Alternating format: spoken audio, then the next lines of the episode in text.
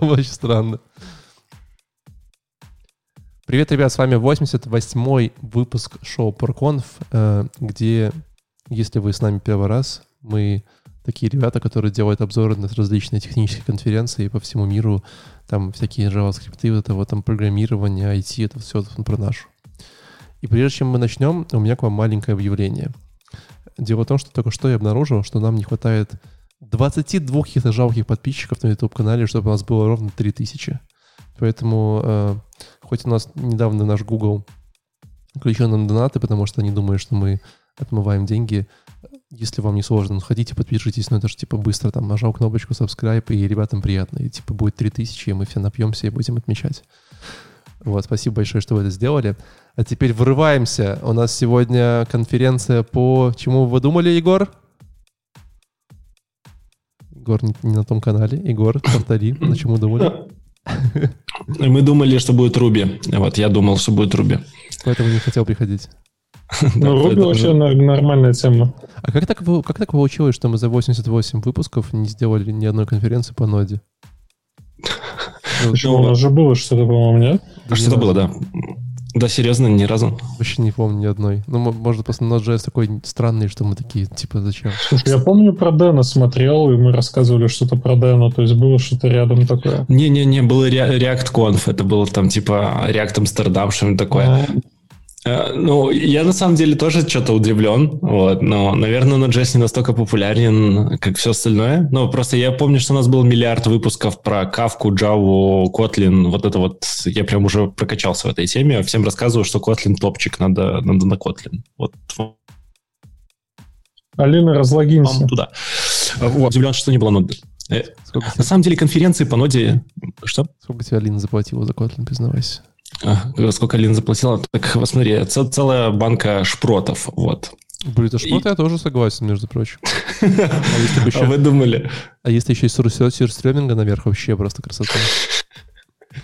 Так, так вот, я, я на самом деле много с людьми общаюсь, и у всех есть такой скепсис, что на ноде, ну, ну нифиг делать. Ну, а что там? Ну, ты там сокет-сервер поднимешь и все. А работа где? А делать что? А о чем там обсуждать вообще? Вот про high-load вот эта вот тема. Ну, а, вот, да. ну, в общем, ну. вы поняли, что сегодня у нас конференция, которая на самом деле называется Open JS World 2020, но, по сути говоря, если ее так ее приоткрыть, то она э, про, ну, конечно же, про JavaScript, но на самом деле про Node.js. Вот. Э, проходила она летом прошлого года. Э, проходила, конечно же, онлайн. Вот. И э, ну, было прям прикольно, потому что в ней было где-то 70 докладов, наверное, которых я, я, я устал их добавлять в наш э, борт, чтобы его посмотреть. Вот. Мы выбрали для вас самые интересные, которые нам показались нескучными, и прямо сейчас будем э, говорить про Node.js э, с пылу Не, я как всегда, как всегда выбирал самые отстойные. Да, э, сегодня с нами, кстати, вы уже слышали, что у нас есть Егор, а также у нас есть э, Алексей. Да, всем привет, ребят. Да. Вот. Ну и, собственно, поехали. Слушай, а, Алексей, а что ты строишь? Я слышал, что ты строитель, и вот уже 80 много выпусков а, узнаю об этом. Сколько домов ты построил? Да, все что угодно. Вот все новострои по Минску, это вот все, все меня туда. Дачи, дома, квартиры, все. Где надо кирпич класть, я кладу. Ладненько, погнали. Ну ладно, Леш, ты, я знаю, что ты пока до выпуска, пока мы разгревались, э, делился, как ты любишь на JS, какая-то прекрасная технология, и что ты последние пару недель э, прям плотно живешь, спишь, э, ходишь в туалет, моешься и так далее, все дело. Как тебе вообще? А, блин, ты меня первым поставил, да? Ну ладно. Да. Я дико не хочу. Ну, короче, Chronicles of Node.js Ecosystem, The Consumer, The Author and the maintainer. Пока, там, подожди, пока, мы, пока мы не начали, вот, вот, вот твое а. ощущение от Node.js, да? Давай, вот просто вот. Вот ну, прям. ну, прикольная штука, прикольная. Единственное, что вот э, Егор э, начал говорить про Highload, э, у меня такой сразу возник вопрос, но мы же сейчас, э, насколько я понимаю, можем Node.js э, масштабировать с помощью всяких там PM, по-моему, тулза называется можем создавать там несколько процессов и прочее, можем это все как-то в Kubernetes запихивать, и, ну, типа, почему не хайлот?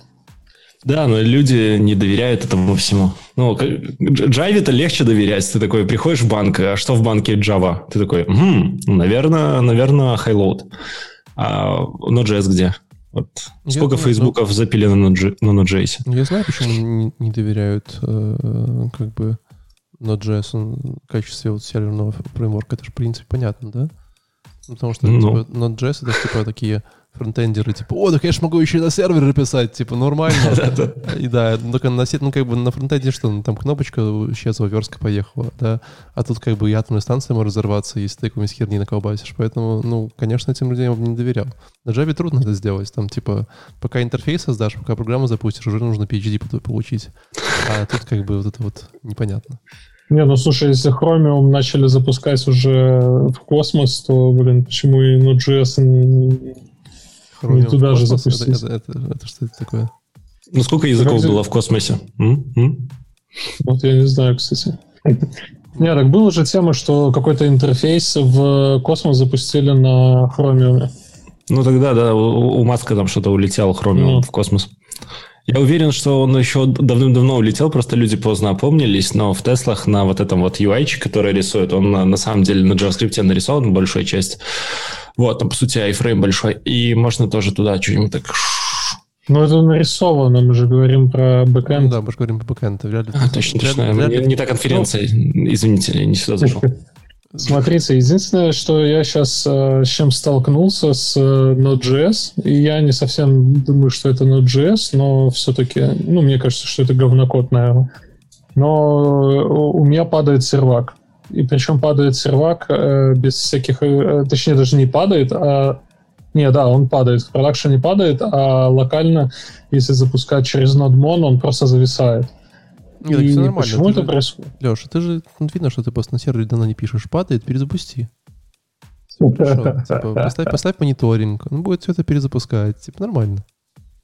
Да не, ну это же бред, там, когда пользователь юзает интерфейс, и у него тут, короче, опа, невалидные данные пришли. Ну, типа, ну, данные не пришли. И он... Подождет, ничего страшного. Ну, короче, вот есть такие моменты какие-то тонкие, но опять-таки, мне кажется, это просто из-за того, что надо чуть глубже погрузиться в это, добавить там какого-нибудь логирования дикого, и будет чуть попроще, понятнее. Наверное, как... Хотя, слушай, не, вот я помню, как э, из коробки там какую-нибудь Java запускаешь сервер, у тебя в консольчике все потом ясно, из-за чего вообще э, у тебя все сложилось. Ну, подожди, в Java все понятно, потому что, типа, из-за того, что ты недостаточно умный, там как бы сразу понятно. Смотришь консоль, да, сразу это... понимаешь, что, типа, ну, как бы... Ну, там сразу понимаешь, почему, и, типа, где поправить. А в Node.js вот у меня, типа, сейчас вот я не знаю, почему. И, ну, типа, ладно. надо курить там сервер, надо курить то, ну, такое, короче. Слушай, Леша, а может, ты просто не умеешь готовить э, серверный JavaScript? Ну, ну просто как? там Леша есть... же умеет Это сто процентов. Леша же умеет Это сто процентов. Подожди, ну все. Да все, не, ну это сто процентов, что я не умею готовить э, серверный JavaScript, как и PHP и, и прочее. Но, блин, каким-то чудом я вылетаю в продакшн все-таки. Блин, ну, вот так весь интернет и построен. Чудом, что он работает. Ладно, Леш, что там у тебя в докладе рассказывали? Говорят, какая-то экосистема на JS. Что там? Да, экосистема на JS. Ну, тут, на самом деле, я-то выбирал его, чтобы послушать, а, как строить приложение на Node.js, но здесь э, нас э, настигает социалочка. Я не помню, там даже кто рассказывал этот доклад. По-моему, девушка рассказывала. Ты сказал слово социалочка, правильно я услышал? Да, ну, типа, как это все социально взаимодействует. Ты говоришь с меня сразу, типа, ну, ассоциация биполярочка, как бы я немножко пугаюсь.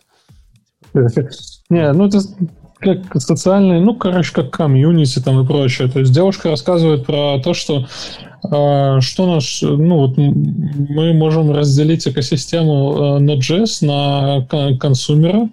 Это реальный пользователь, э, который там пишет приложение, который добавляет пакеты из NPM в свое приложение. А, есть автор, а, автор NPM пакетов каких-то, и есть мейнтейнер, это тот, кто поддерживает там а, всю экосистему Node.js там и прочее. И она рассматривает каждую из этих ролей. Ну, понятное дело, что докладик, насколько я ну, вышел слегка продажным, и э, больше всего он фокусируется на мейнтейнерах. Но чуть попозже об этом. А, с точки зрения пользователя, который разрабатывает что-то, нас интересуют такие вещи, как security. А security у нас мы можем обратить внимание на security и что нам помогает? Нам помогает NPM аудит, нам помогает GitHub Security Alert, нам помогает какой-то package log, Вообще, ну, вообще мне кажется, мне кажется, что самые громкие, э, типа вот security проблемы, э, которые можно вспомнить за последние лет пять нашей индустрии, связаны с NPM. Вам не кажется? Ну, буквально, ну, глобально, типа вот самая свежая проблема, это когда хакеры, типа, подменяли вот эти библиотеки публичные на, на, по именам на компании. До этого там были вот эти вот все истории, связанные с LeftPad, да, ну, LeftPad это вообще топчик, ну, наверное. Это, это, лучшее, что происходило в индустрии. Это классика, а что да. за LeftPad? Я что-то пропустил. О, братан, братан. О, ну давай, в двух словах. Uh, LeftPad. Ну, это когда uh, ребята нашли какой-то uh, очень используемую библиотеку, там называлась LeftPad, которая делала в тексте выравнивание слева, да, что-то такое строки, строки, э, которые использовались там в миллионных библиотеках по зависимостям, добавили такую, такую очень уязвимость. Знаешь, типа биткоины манить, короче. Потом это разлетелось там на 3 миллиона пользователей, что-то такое. Потому что они в pull request запихнули.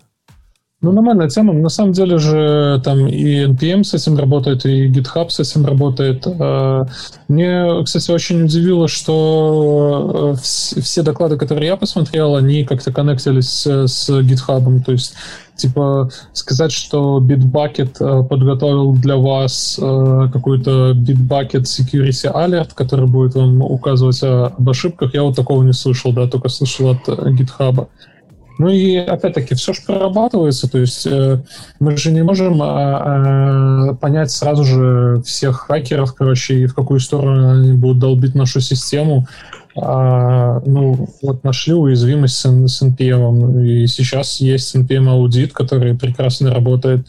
А, есть вот эти GitHub алерты, которые предупреждают, что у вас там а, какой-то а, нехороший пакет. Есть э, сторонние сервисы, по-моему, даже есть платные сервисы, которые то, что ты запускаешь аудит, он тебе а, указывает, какие пакеты там не, этот, не очень. Да, сколько бизнесов выросло. Ну вот, например, Watchdog, если слышали такую штуку. Ну, Watchdog, кстати. Ставите, мониторит что-то мозгами. Ну да, она старая, но все равно. А вот прям обновил, обновилась и запустилась заново. Их, их не купил GitHub или это не купил GitHub? Ай, блин, GitHub это же Microsoft, они там вообще сейчас пылесосят э, рынок. Прикиньте, они всех девелоперов купили из Google, которые делали э, Chromium, ну не Chromium, а как его, э, Puppeteer, который для тестов, ну, через Chrome Dev протокол. Вот, купили этих ребят, они сейчас делают Play, Playwright, такая штука для тестирования, которая круче, чем Puppeteer, и в которой там прям самые топчики сидят и пилят ее. Они прям вообще... Я попробовал, я попробовал и то, и то, да, и мне кажется, что, типа, what's the difference? Ну, то есть, типа, разница вообще, ну, именно на уровне, там, а, моего ложкового пользования, то есть, типа, там, я... У нас же была проблема с этим, с доставкой продук... продуктов на дом, да, все, uh-huh. все, э, все слоты на доставку продуктов, временные слоты, все были заняты, да, и они выкидывались там раз в день, и там вначале было вообще непонятно, когда они выкидывались. Подожди, ну, подожди, я... а что за задача? Это ты на работе или ты себе так нет, пытался там, еду да, купить? Нет, еду дома, пытался. ну слушай, еду хотел купить, блин, доставили мне. Ну, Леша, ну, ты не пытался? Там есть такая штука, короче, слышал, магазин называется, там можно ногами прийти. Да, и купить. Тебе дают еду, типа. То есть не надо да не, ну купить или там это все. Я сразу решил пройтись по высоким технологиям. А что дальше? И на Play Playwright написал все, все супер, как бы отрабатывала, заходила, открывала, смотрела, если слоты нету, закрывала.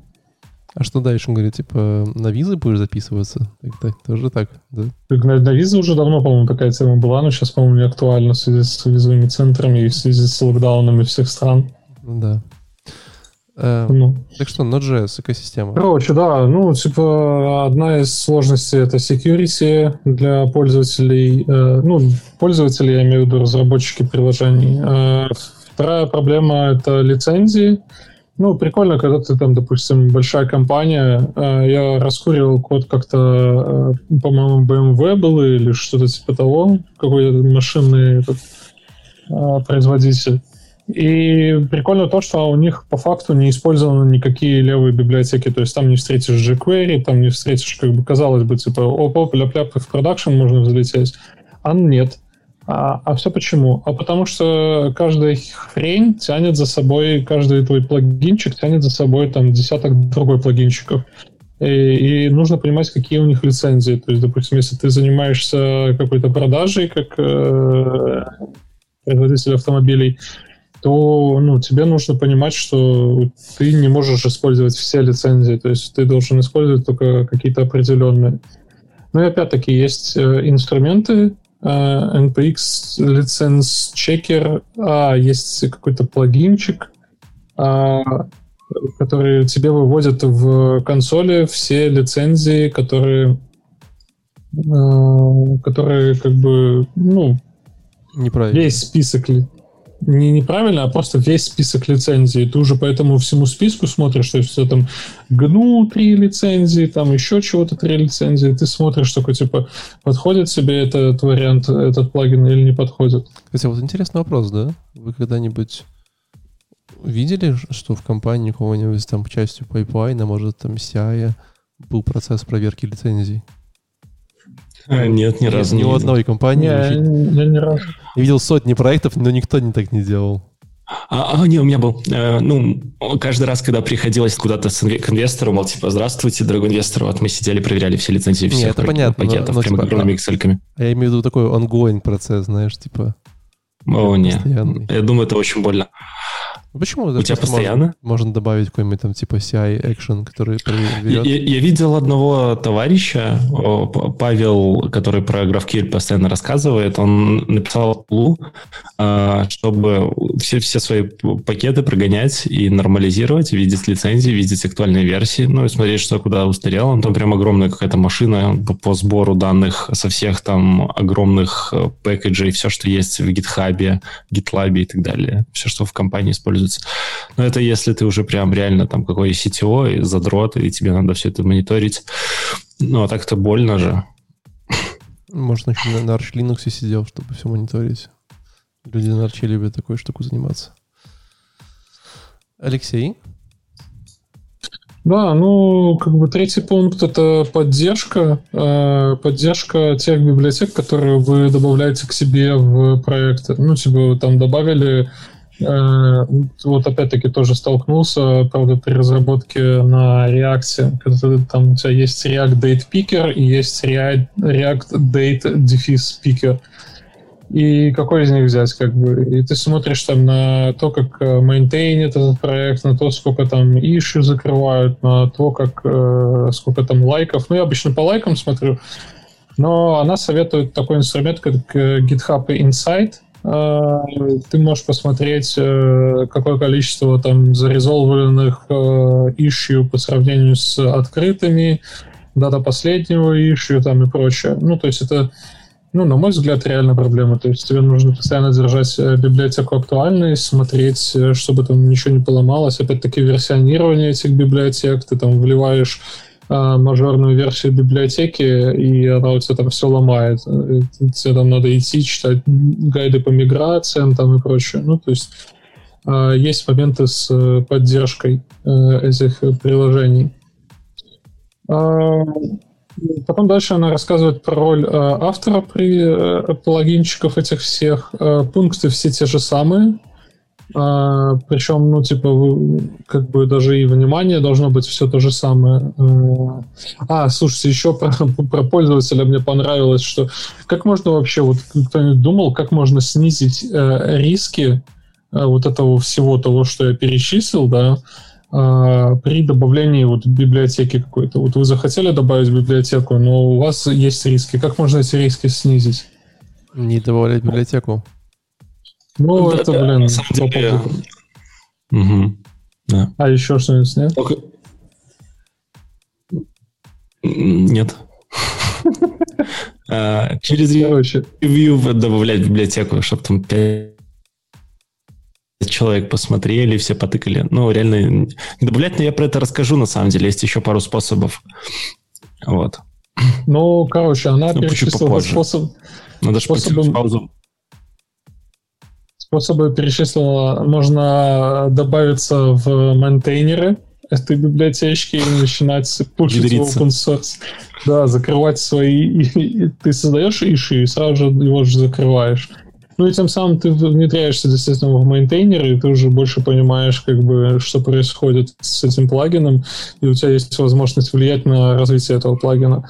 Ну и второй момент, как можно это сделать, это донатить. Донатить разработчикам плагинов. А прикинь, как классно. Донатить поставил, ребятам с проконфа. Поста- поставил, типа, плохую библиотеку, еще и денег занес. Типа, и двойне обидно. Блин, типа... Вообще. Ну, где-то сидишь, плачешь, такой, меня развели, кажется. Я такой, нет. Ну да, такой забавный. Короче, про автора тоже понятно. Ну и перейдем к мейнтейнеру. Э, есть э, Node.js Package Maintenance Team, э, который тем и занимается, что ползает по пакетам, помогает кому-то в контрибьютах, а, улучшает жизнь пользователей, как бы, и это на самом деле с точки зрения этой девушки легко, добавляйтесь в команду, а, есть куча ишью, есть куча бордов, можно смело, короче, помогать сообществу, поддерживать пакеты и, и там обновлять. Подожди, подожди, короче. мы только что нашли э, Node.js Descent, получается? Да, да, да, это как вот они оп, прыгнули. Да, такие развалили все и бежали. Да. Она там, по-моему, перечисляет какой-то список проектов. Я уже, блин, не стал выписывать э, эти проекты, но у них там работа довольно-таки налажена. Как бы. Ну ладно. Все, дальше. Вот, вот так внедрению, там оперативники пакетные оператосы. Оператосы, ну да, такого. Поехали дальше, да. У меня дальше доклад про замечательную штуку. Не знаю, это, это считается как Дино или Дено? По-моему, Дино, да? Дино. Ну, я слышал, что Дэна больше. Ну, вообще Дэна, да, но, но как-то, по-моему, в русском Дина называют его, нет? Как-то пока не определились в комьюнити. Короче, Дэна, ну, вообще по-английски Deno. Э, Secure and Time for JavaScript and TypeScript, Ryan Dow. В общем, э, во-первых, начнем с того, что за спикер. Райан DAO, DHL, э, на самом деле один из э, оригинальных авторов Node.js, который ну, там, первые три года его э, как-то развивал, потом оттуда ушел. Вот. Если вы не знали и пропустили предыдущие версии про шоу, шоу про конфа и вообще сидели в танке и не слышали, то он сказал, что Node.js, конечно, классный, но я хочу свой, и чтобы вот такой, типа, знаете, с бубенчиками, и чтобы прям, типа, летал. Вот. И вот уже два, можно так сказать, три года его пилят. Вот. Эм, в целом, ну, честно так, а говоря, что там я, поменялось? я, я Слышишь, там, там же основная проблема, на мой взгляд, была в security пакетов. То есть ты там типа хостишь у себя этот пакет, по, по ссылке его аплодишь, и тебе прилетает хрен пойми что, не валидируемое, ничего. Ну, то есть с NPM не, понятно не, это, у тебя. Это, это, не так, это не так. Э, ну, это не, основная, не, не основная фича на самом-то деле Dino, да. Я бы сказал, что э, почему мне он нравится, потому что, во-первых, он написан на Rust, то есть, сама, то есть они все еще используют V8, и они используют Rust э, для того, чтобы э, делать вот этот вот ST Translation, такие фиш, фишечки, э, все такое. А, а как мы знаем, что Rust достаточно безопасный. Вот. У него есть свои, э, у него есть хороший свой тулинг э, в, в, в Dino. То есть там есть всякие, э, ну, там есть свой пакетный менеджер, свои линтеры. То есть, в принципе, вы не собираете весь мир из коробки, да, у вас есть такое все хорошее, форматор. Пример как в Go, да, э, вся эта история. Э, при этом, как бы, что есть как бы приятненького и прикольного, вот, они умеет TypeScript из коробки, то есть вы можете, то есть он, как бы он сам, сам умеет TypeScript его скомпилировать, и вам не нужно делать вначале пропускать через там какой-нибудь TypeScript, потом это все запускать нодой. Вот. Ну и в целом достаточно много фич. И Не знаю, вы когда-нибудь смотрели демки? То есть, как, вот как вам, ну, вот вы верите в этот проект, или вот, вот такие, типа, ну, прикольно, ну, как фиг пойми? Ну, слушай, я смотрел, и там, и, когда он презентовал, как это называется, релиз там и прочее, ну, как по мне, так чувак, короче, сделал Node.js, ему стало скучно, он решил сделать то же самое, только на Rust, и учитывая опыт там Node.js. И, ну, мне кажется, сыровато.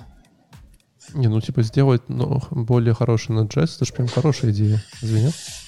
Ну, хорошая, но опять-таки подходы, которые он выбирает, они спорные. То есть комьюнити, насколько я слышал по, по, по всем этим вопросам, они хайпают, ну, типа, непонятно, как бы вот вопросы security, непонятно там, ну, там есть куча моментов, которые вот, ну, такие. Uh, не, ну вопросов-то много, да, и будем честны, проект там проект всего лишь 4 года. Тебе что они NPM выпилили такие? Вы, выпилили NPM откуда? Прикольно, что у меня пролетел мимо самолета, а Егор почему-то отключился. Это у него или у тебя самолет пролетел? У меня пролетел самолет, а Егор от этого mm. отличился. Думаешь, на, наладь интернет какой-нибудь. Ну, Он, наверное, говорил, что они типа выпилили NPM оттуда, и вот то, что я тебе и говорю про про security, то, что ты модули вставляешь через URL. Да, но поэтому у них есть достаточно... Ну, типа, они его не за... Да, но как ты его искать будешь? Тебе все равно нужен NPM. Ну, то есть тебе нужно что-то, где искать эти модули. Да, у них же вот, есть... По ссылке, у, у них по ссылке, по большому счету, разницы нет. У них же есть свой NPM под названием DinoEnd. То есть они как бы сделали свой NPM, по сути говоря. Который, конечно же, стран... Я казалось, что это странное решение, да? Вот. Я думал, что они даже сделают какой-нибудь со временем адаптер, э, там типа а э, когда ты делаешь запрос сюда, и ты хочешь, наверное, такой пакет, он еще проверяет NPM, и такой, ну ладно, оттуда возьму, что-нибудь такое. Вот. Но, тем не менее, во-первых, Deno э, уже версия 1.7, это мажорная версия, значит, они уже допилили основной функционал, все работает, все классно. Э, при этом интересно, что в конференции еще было много live-демо. У вас не было такого? Не, у меня с игры я все в социалку выпал. Да, у меня прям много live-демо, то есть почти каждый доклад ребята... А, нет, был один, да-да-да. Показывали live-код, это очень приятно. А, что прикольного? А мне не было демо. Кажется, у Егора не было еще интернета. Ты прям почини как-нибудь, может, э, направь антенну. По, по... Блин, я сейчас пойду модем перезагружу. Что-то какая-то фигня. Ну или там на, на, на спутник его направь, не знаю, может быть. Это. Короче, в чем кайф прикольно, в чем кайф Дэна, да? Э, во-первых, они используют вот эту интересную историю, связанную с э, инкапсуляцией V8. Да, мы знаем, что V8 на самом деле большое количество э, флажков, которые запрещают. То есть много, много пермишенов нужно запрашивать. Ты не можешь просто взять V8 и запустить что-нибудь типа «дай мне хочу сеть» или «дай мне хочу вот доступ к файловой системе». Ну, часто это вызвано ограничением браузера, да? Из браузера ты не можешь пойти почитать файловую систему, Э, там к камере доступ, ну, как бы много чего такого. Вот. И в 8 тоже есть э, эта штука, и он прям показывал целое демо, где э, они, он показывает, что вот я беру скрипт, запускаю его, э, он говорит, типа, чувачок, сорян, но у тебя нет доступа к файловой системе, и ты там посылаешь ему флажочек, типа там минус-минус файловая система, он такой, о, класс, теперь дай мне доступ к сети. Ну и вот так вот падает со временем с пермишинами. В целом это прикольная штука, но давайте будем честны, да? В продакшн это превратится в флажок, типа, дай мне, пожалуйста, все пермишины, и все забьют на это болт. Ну, типа, вряд ли кто-то будет заниматься настолько этим сильно. Согласны? Ну, это как дополнительный поинт такой, что, типа, вот, вот, чувак, у нас есть вот такая вот security. Ну да, но, типа, в целом я не уверен, что, наверное, когда вам нужно. Э, ну, наверное, подсмотрел на iOS, на Android, что они сейчас начали, точнее, на iOS, что они начали усложнять свою систему этих разрешений и решил то же самое в себе впилить.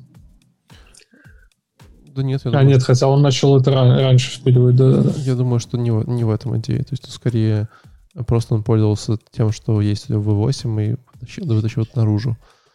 Вот. Что он еще прикольно показывал? Он показывал, что вот у них есть этот DinoEnt, это там, где можно вот свои пакетики хранить. Если вы никогда не видели, то там реально очень странный импорт. Ты говоришь, импортни мне там что-нибудь from, и там прям ссылка такая. Там прям HTTP ссылка, откуда ты говоришь, что это вот импортни мне оттуда.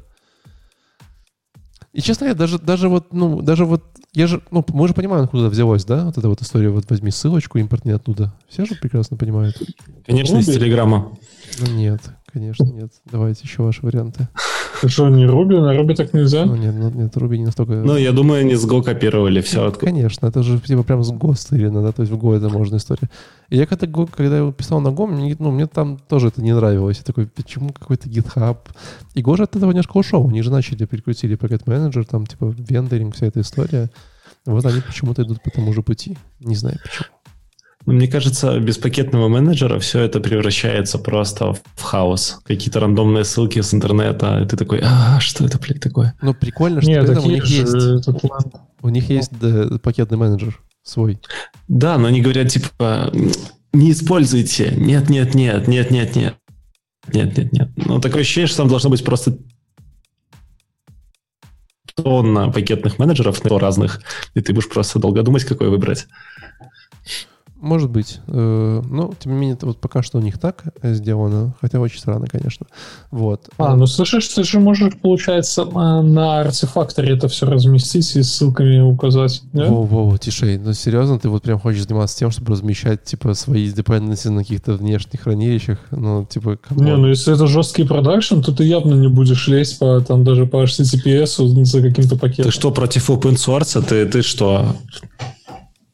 Ну, короче, это такой, такой свежак пока что, типа, его втягивать куда-то там, я тоже думаю, как, как и нода, версии там до 10 и 12 дойдет, и потом уже будут думать. Не, ну, иде- решение странное, да? Э, Ну, понятно, почему они это делают. Они сейчас не целятся на огромные приложения, они целятся, по ходу говоря, один из их таргетов.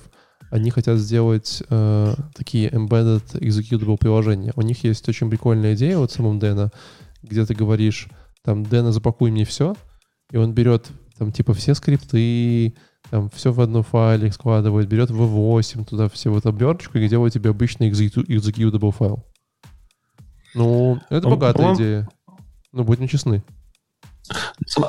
Ну, Самое крутое, что у них TypeScript под коробкой, вот это самое крутое. Не, они умеют, у них типа коробка. Он- Они просто, я потом разбирался, они тоже пропускают его через TypeScript, просто генерят JS, а потом с ним работают. То есть там нет такого, что они прям умеют разбирать его сразу ну, из AST в разные штуки. Ну, то есть и здесь обманули.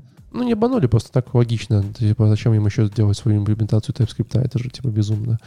Вот. Но я к тому, что... э, ну, вы, не, вы не видите тоже вот историю, типа, возьми мне, упакуй в один экзешник, чтобы все работало? Ну, конечно. Но это же всегда так работает. А а потом ты ставишь Adobe Photoshop и не можешь его удалить. И такой, блядь. Не-не-не, я такой, я тому, что, ну, как бы, привет, Го. Э, Типа, собери мне все в один экзешник.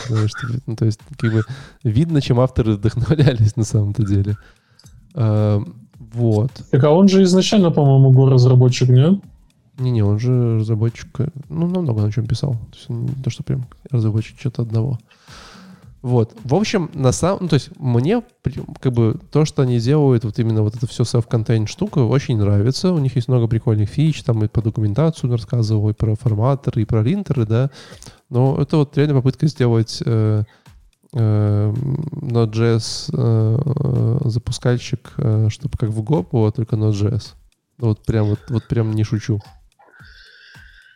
Вот. Да, очень странное решение. То есть, если у тебя есть JS и Go уже, да, которые, в принципе, хорошо работают, на них есть спрос, все вроде бы понятно, зачем вот этот полуфабрикат, который не, там, не туда, не сюда? О, не, братан, ну типа и там, и там есть свои нюансы, да, то есть, условно говоря, э, в Go действительно прикольный тулинг, вот эта вся история с линтингом, то есть это очень помогает, Э, ну, то есть интересный тулинг, но при этом Go, Go же, типа, огромные приложения писать, ну, это же, типа, огромная боль, да, ну, то есть попробуй, то есть это, конечно, можно делать, но там сложно, там слишком, слишком экспрессивный язык, а в JavaScript, наоборот, история другая. Тулинга там никакого нормального нету. Вот. Но зато приложеньки прикольно писать. Там типа три строчки тоже там сервачок. Поэтому он как-то пытается два мира совместить. Вот так вот. Я подумал, что на год должен Бах писать. Такой да-да-да-да, да-да-да-да. Ну, в таком духе. Экспрессивный. язык. Короче, ставьте в чатике плюсик, кто пойдет втаскивать в продакшн Дэна. Да, я думаю, никто вряд ли в своем уме готов это сделать. Но э, я очень верю, что когда-нибудь они сделают правильное решение э, и побьют э, Node.js, И что удалят весь код. побьют Node.js. Егор, Ну. И, и- и что нам обсуждать тогда? Да, Будет Дэна Конф, э, два часа прекрасного Дэна. Поехали дальше. Слушайте, э, я, я вот не знаю, что не с интернетом, возможно, он подлагивает. Я ничего не смог с этим сделать, даже модем перезагрузил. Вроде бы все работает, но вроде бы не работает. Хз. Где-то теряются пакеты. Э, постараюсь рассказать максимально медленно, чтобы, если пакетик не долетал, чтобы хотя бы слова и общие идеи долетали. Э, я случайно натолкнулся на интересный доклад, который выглядел отстойно, э, и назывался как «Покройте свой проект мульти бла-бла-бла registry». Вот. Что такое registry в Node.js? Это вот как раз тот самый пресловутый NPM, куда пакетики улетают. И на самом деле есть такая большая боль, если очень долго писать на Node.js и очень много разносить по всяким NPM-пакетам, э, локальные GitLab, GitHub и так далее, приватные, то возникает желание огромное взять свой какой-то рабочий пакетик, все собрать в одну кучку и заиспользовать в другом проекте, чтобы шарить какой-то код между проектами и, и так далее, и так далее. А вебчик и UI-чик, то это какие-то шарит компоненты. Если это бэкэнд, то это, скорее всего, там сервисы, микросервисы, какие-то общие тулинги для сервисов, boilerplate там поддерживать. Вот, и ребята рассказывают про общую боль, что есть такая боль. И рассказывают в целом про одну такую тулу, называется Вердати. Не, не знаю, как она пишет, читается правильно, но Вердаси, пускай так. Эм, в чем идея? Э, на самом деле э, идея в том, что это, по сути, такой большой-большой прокси э, над пакетами. И он решает несколько кейсов. Ну, во-первых, он фришный, не как э, артефактори, которые надо разворачивать, тратить кучу денег и саппортить и мучиться. Uh, это тулинг э, фришный, и можно его развернуть и решать несколько проблем. Uh, первое, ну, во-первых, хранить приватные какие-то штучки, дрючки для себя любимого. Uh, глобально для компании. А во-вторых, если у нас есть так называемый э, процесс CI тестирования, мы можем э, локально ускоря- ускорять э, процессы сборки, то есть выкачивать, э, прогонять через прокси все пакеты. Ну и каждая, по сути, сборка инкрементально будет ускоряться. Если пакеты версии не меняются, то типа что их из интернета качать? Ну и можно так вот сборочку на CI ускорить. Особенно это круто, когда у вас там э, монорепа, и которая очень долго может собираться и так далее, и так далее. Э, и еще из таких кейсов, которые я для себя пометил, э, эта штука работает не только с NPM, но и с докером. Можно и докер туда хостить. Э, и в целом это решение многих маленьких проблемок с тем, как зашарить и настроить процесс в команде, чтобы у нас, во-первых, все быстрее чуть-чуть собиралось, чтобы мы увидели, что там где упало, чтобы быстрее все это работало, черт возьми на сборках, на заливках, на, чтобы запаблишить в мастер. А, во-вторых, а, а, это немножко безопасность. Если мы там постоянно пакеты новые там не вкидываем, то технически мы такие из интернета редко что тянем, значит, мы немножко более безопасные.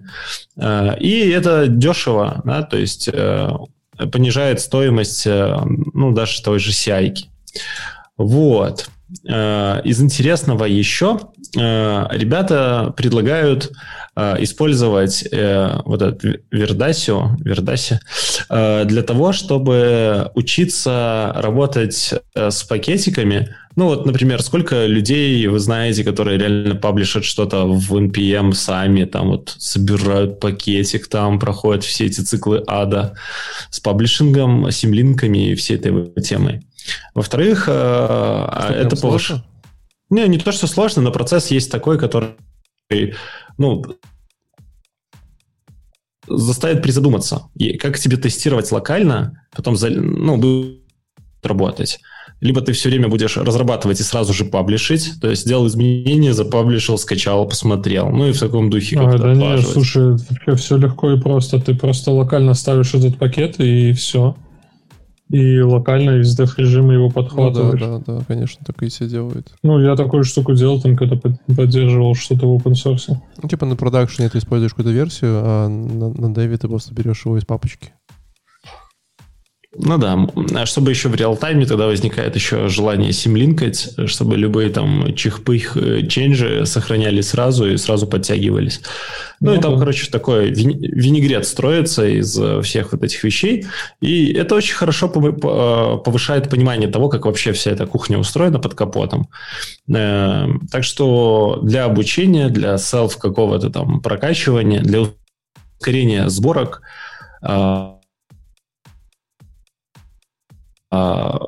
затем, чтобы отслеживать, какие у нас зависимости, сколько чего куда там э, уходит, да, может, у нас какие-то левые там зависимости попадают. Вот то, что мы там обсуждали в самом начале с лицензиями, тут мы можем э, отслеживать пакетики какие-то левые, которые к нам залетают. Случайно какой-нибудь джун там затащил огромный пакет, там, не знаю, 5-мегабайтный, и мы такие, блин, вот. Ну, тут как бы вот такой вот кусочек э, а, решения. Кстати, интересно, вот есть на, на, на Node.js, вот, допустим, на фронте, на, на фронте же есть э, такая штука, которая тебе там веб прописал, и он тебе потом выводит, какие плагины, там, какие ресурсы ты добавил, там, ну, квадратиками строит э, интерфейс и показывает там, где больше объем, где меньше, сколько там обращений и тому подобное. Интересно, вот на Node.js такую штуку. Ну, типа. Не, такая а в чем зачем? разница? А зачем вопрос, да? Будет да, на сервере не 70 мегабайт, а 95 весить все. Ты такой, ну ок, типа пойду куплю чуть больше диск. Да, при всем при этом, что mm. тот же Puppeteer весит 100, 100 мегабайт от 70 до 100, когда ты его ставишь. Это типа вот. как, как повезет, да, типа там рандомно выбирается размер. А он там от операционки зависит, на куда ты ставишь. Э, потому что он Chromium вытаскивает, и он немножко разный размер имеет под разные операционки. Вот. Ну, короче, это прикольная штука. Я себе пометил, что это забавно, при том, что... Я, я просто хотел, ну, ты ждал, пока ты остановишься, потому что хотел сказать, что это же бесполезная херь. Какая? Про проксировать NPM? Нет, ну это вот типа self-registry, который ты хочешь. Зачем? Ну, во-первых, это быстро. Во-вторых, это позволяет... Но мы говорим, ну, как ты... Мы говорим про, про приватные пакеты сейчас, да? Да-да-да, больше про приватные пакеты, да. Ну, а в чем, в чем проблема? Ну, лучше ставить локально напрямую с GitHub, GitLab. Подожди, внимание, ответит знатоки. Западно. У GitHub уже есть registry ровно для таких вещей уже примерно года два. Да, но он все равно платный получается. Да, он платный. Там, там платно. А, подожди, а эта штука типа бесплатная. То есть ты, конечно же, типа да, это... Ну, конечно же, нет. Да, она... она не может быть бесплатной. А на что они живут там, типа, ну... Нет, да ты себе ее раскатываешь просто на свои сервера. И... А свои сервера, конечно, денег не платишь. Ты, наверное, бесплатно их получил, да? Конечно. Конечно, то есть я пришел, когда Егор, вот тебе серверов, 120 долларов в месяц покер. Ну, конечно, нет. Ну, то есть ты за сервера, ну, то есть самый дешевый сервер, который найдешь, будет стоить там 3 доллара в месяц. GitHub, ну, да. GitHub Registry, ты там заливаешься в 15 миллионов раз на эти 3 доллара, там, туда-сюда просто. чем, ну вот. Так и в чем, в чем ускорение? Типа у тебя билды будет там на пару секунд быстрее собираться, ну, come on. Ну, ну, потому что у тебя пакеты могут э, на том же сервере, условно, в том же облаке лежать рядом с твоей сборщиком. Это пару секунд. Ну да, это реально пару секунд, а веб-пак потом и будет 4 часа. Ну, смотря сколько идет в сборке. Ну, ну, ну, это такое, типа, чуть-чуть туда, чуть-чуть сюда. Но я просто знаю ситуации, когда в компаниях очень большие проекты собирают, особо, особенно когда там монорепы вот эти появляются огромные. Ну, там это прям значительно может ускорять. Там в раз 10 можно ускорить сборку. Я не верю, что раз 10, типа, собиралось 4 часа, собирается, типа, 40 минут. Что это? Ну да, да. Ну, что, чтобы не выкачивало ну, каждый раз. что, ну, может, вам просто интернет побыстрее сделать в офисе, нет? Я, я посмотрю, что, тебе, может быть, судя по тому, как ты сегодня разговариваешь, может быть, у вас проблемы я, в другом. Так я, так, так я поэтому и так разговариваю. У меня как раз вот э, весь NPM кэшируется локально на флешку, чтобы я мог вот... вот потом... Ты пробовал что-нибудь отличное делапа просто? Ну, как бы там реально другой мир открывается. Вот. Это белорусские 100 Габит. Это было я, честно-честно. В идеальный момент подвис. Э, Алексей, Давайте дальше. Погнали дальше. VS Code Tips and Tricks Сана Джани Microsoft. Ну, короче, больше всего мне понравилось из этого доклада, что э, Сана Аджани, она учится в, я, ну, как понял, в университете и вещала нам из университета. Кстати, а, нельзя сказать, что вещала. По-моему, вся конференция записана до и просто запаблишены доклады. Вот мне... Да-да-да, там были склейки местами.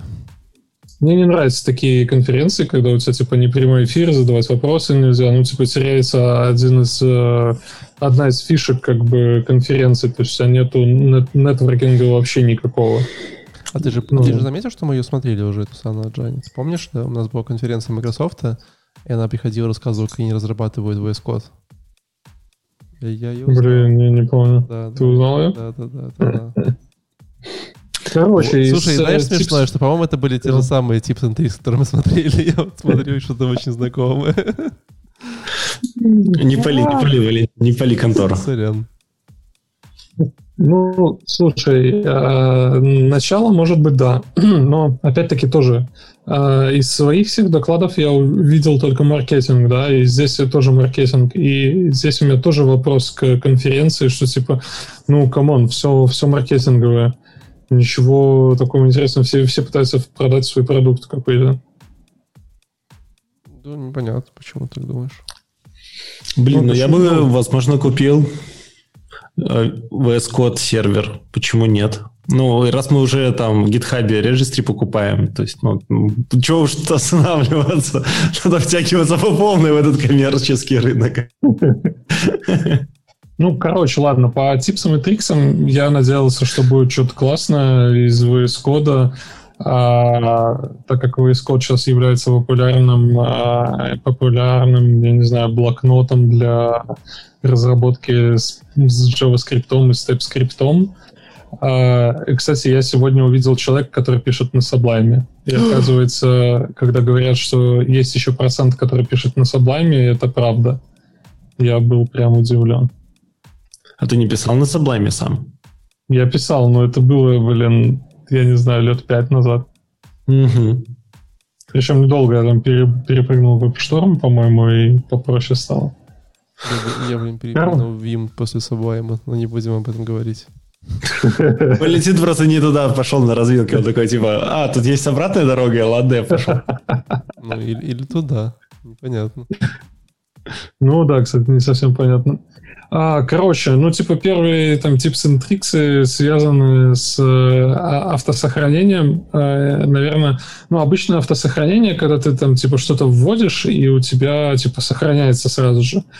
Это давно фишка была, все круто. Э, здесь они добавили выбор, и можно автосохраняться, когда ты табаешься по экранам. То есть ты там типа спрятал свой VS Code, у тебя сработало автосохранение. Ну, типа забавно, но ничего интересного. Угу. Окей. Что, да, дальше... а, ну, и опять-таки... Почему, ну? почему люди не сохраняют все время автосохранением, типа вот по дефолту? Зачем, зачем все вот это вот непонятно сохранить, пойти? А, слушай, я не знаю, у меня очень развит навык Ctrl-S. То есть у меня это прям... Это Паркинсон такой, это просто Паркинсон. Навык Ctrl-S.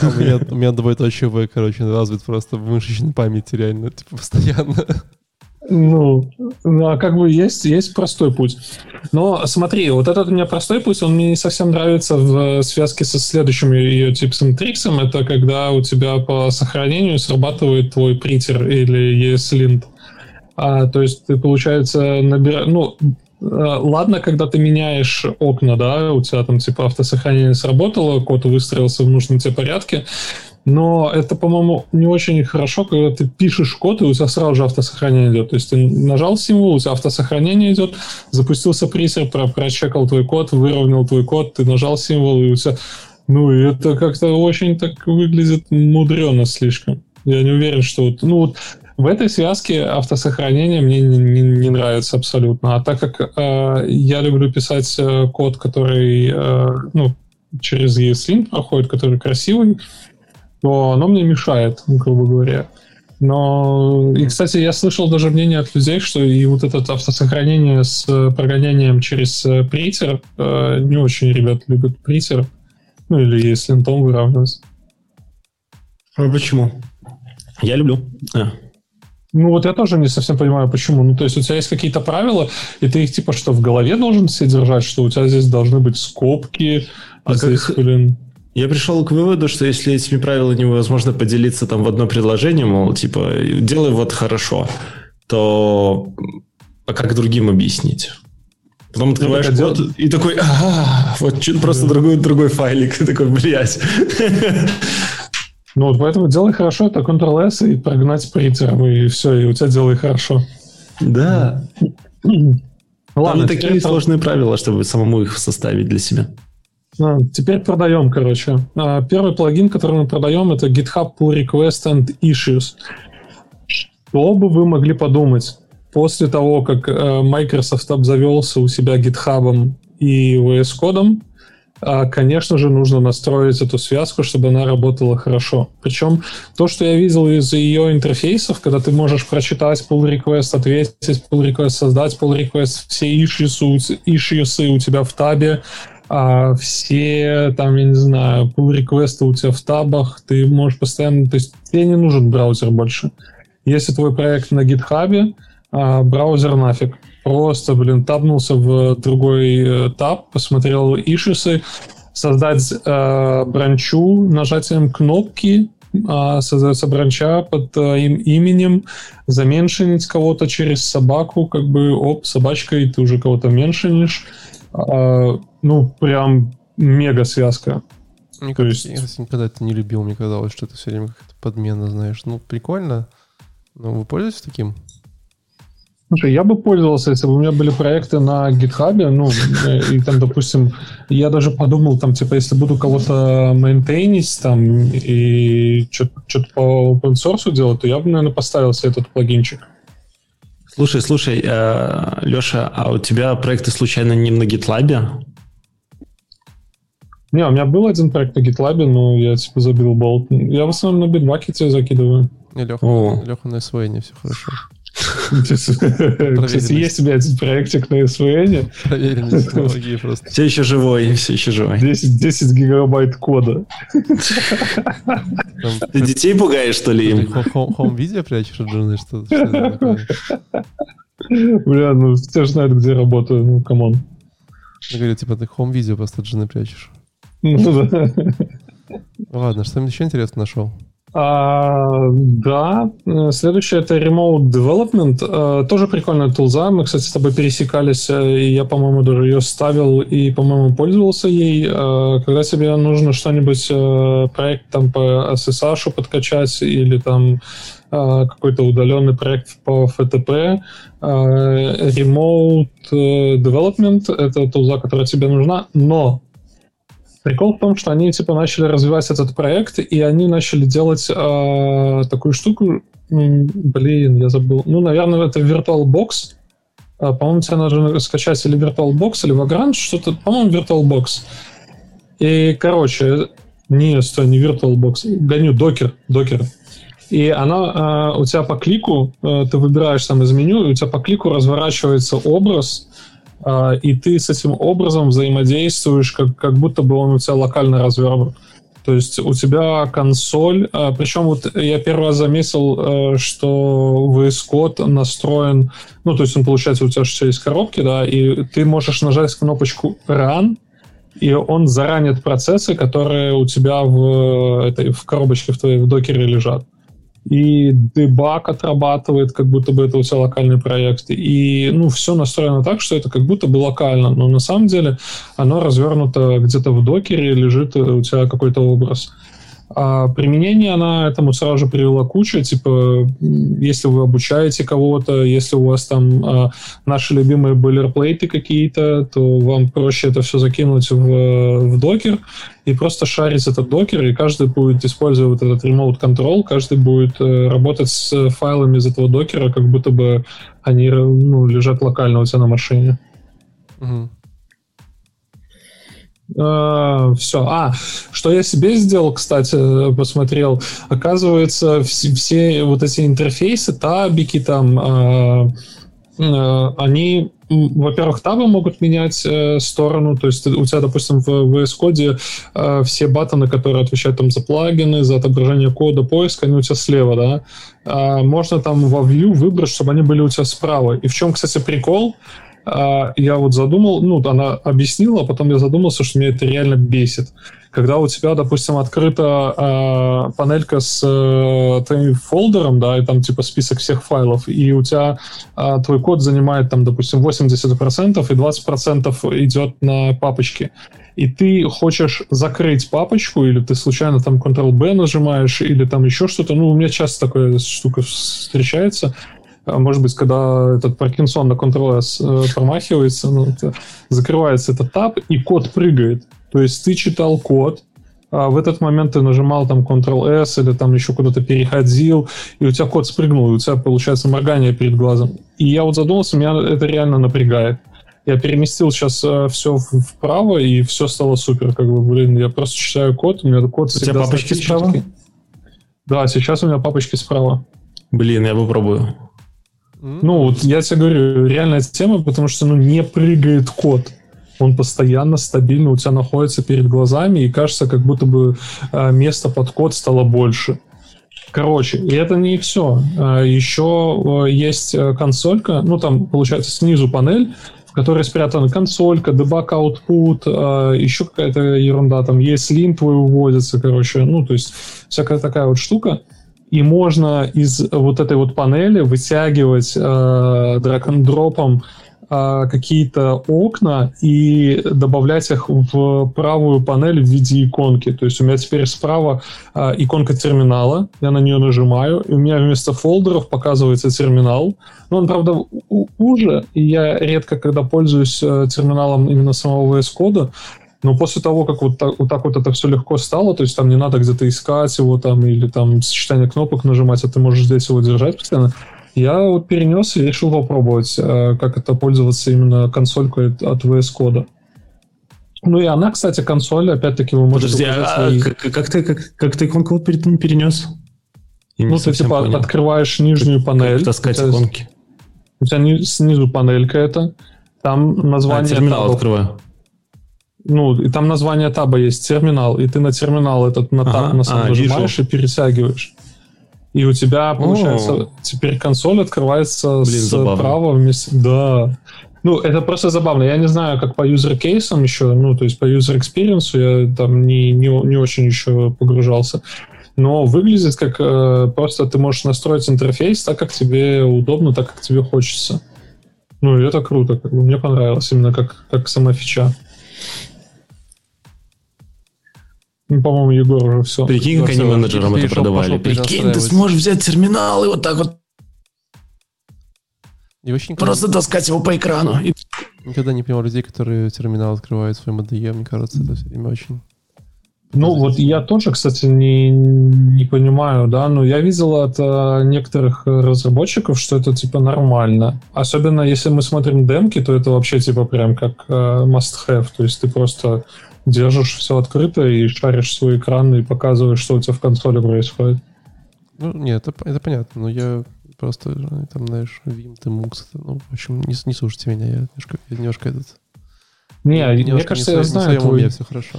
твой кейс, там, где ты, ты сейчас Mux назвал, да? Да, конечно. Ну, но понимаешь, в чем, в чем прикол? Mux... Э, ну, я обычно... Ну, Tmux это инструмент для этого, для ремоут-контрола. Ну, в моем понимании. О, То есть, нет, когда нет, ты можешь... Нет, нет, это что, конечно, нет. Ну, не, я пробовал Tmux, э, я реально юзал Tmux э, у себя, там держал э, три таба развернутых, когда у меня там бэкэнд, фронтенд развернутый, и третья консолька для этого, для гита, чтобы можно было бранчи свечить, там, коммитить что-то.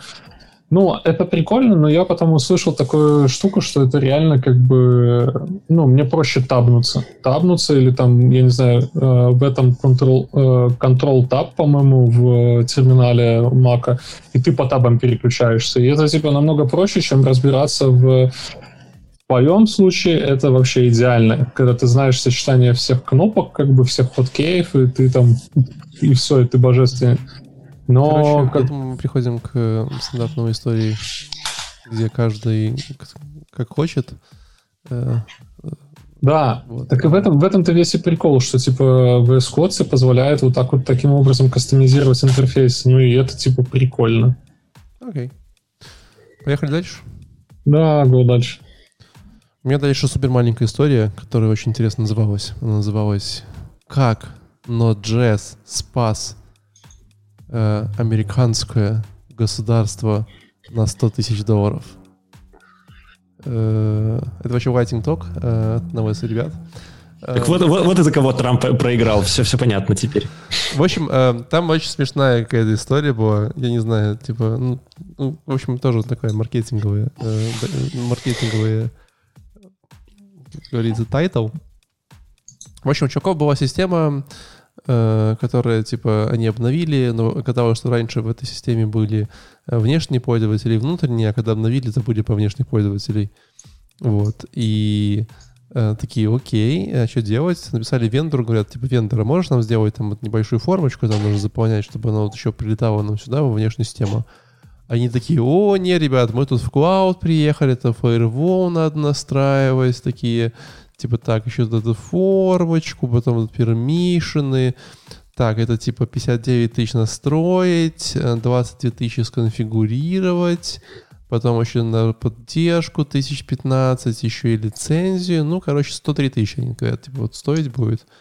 Вот, и все такое. И ребят такие, э, типа, просто чтобы люди заполняли формочку о том, как они там, типа, э, хэппи или не хэппи там с каким-то там бизнес-инициативами. Э, ну, реально, там просто фидбэк on your experience, типа, как вы э, по, по, нашей э, этой госкорпорации, типа, поговорили, да?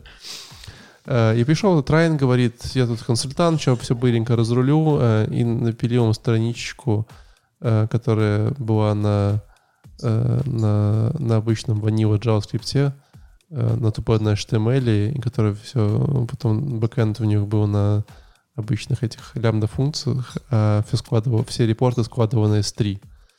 Вот. Э, и сделал это все за 3000 долларов, э, и все работало.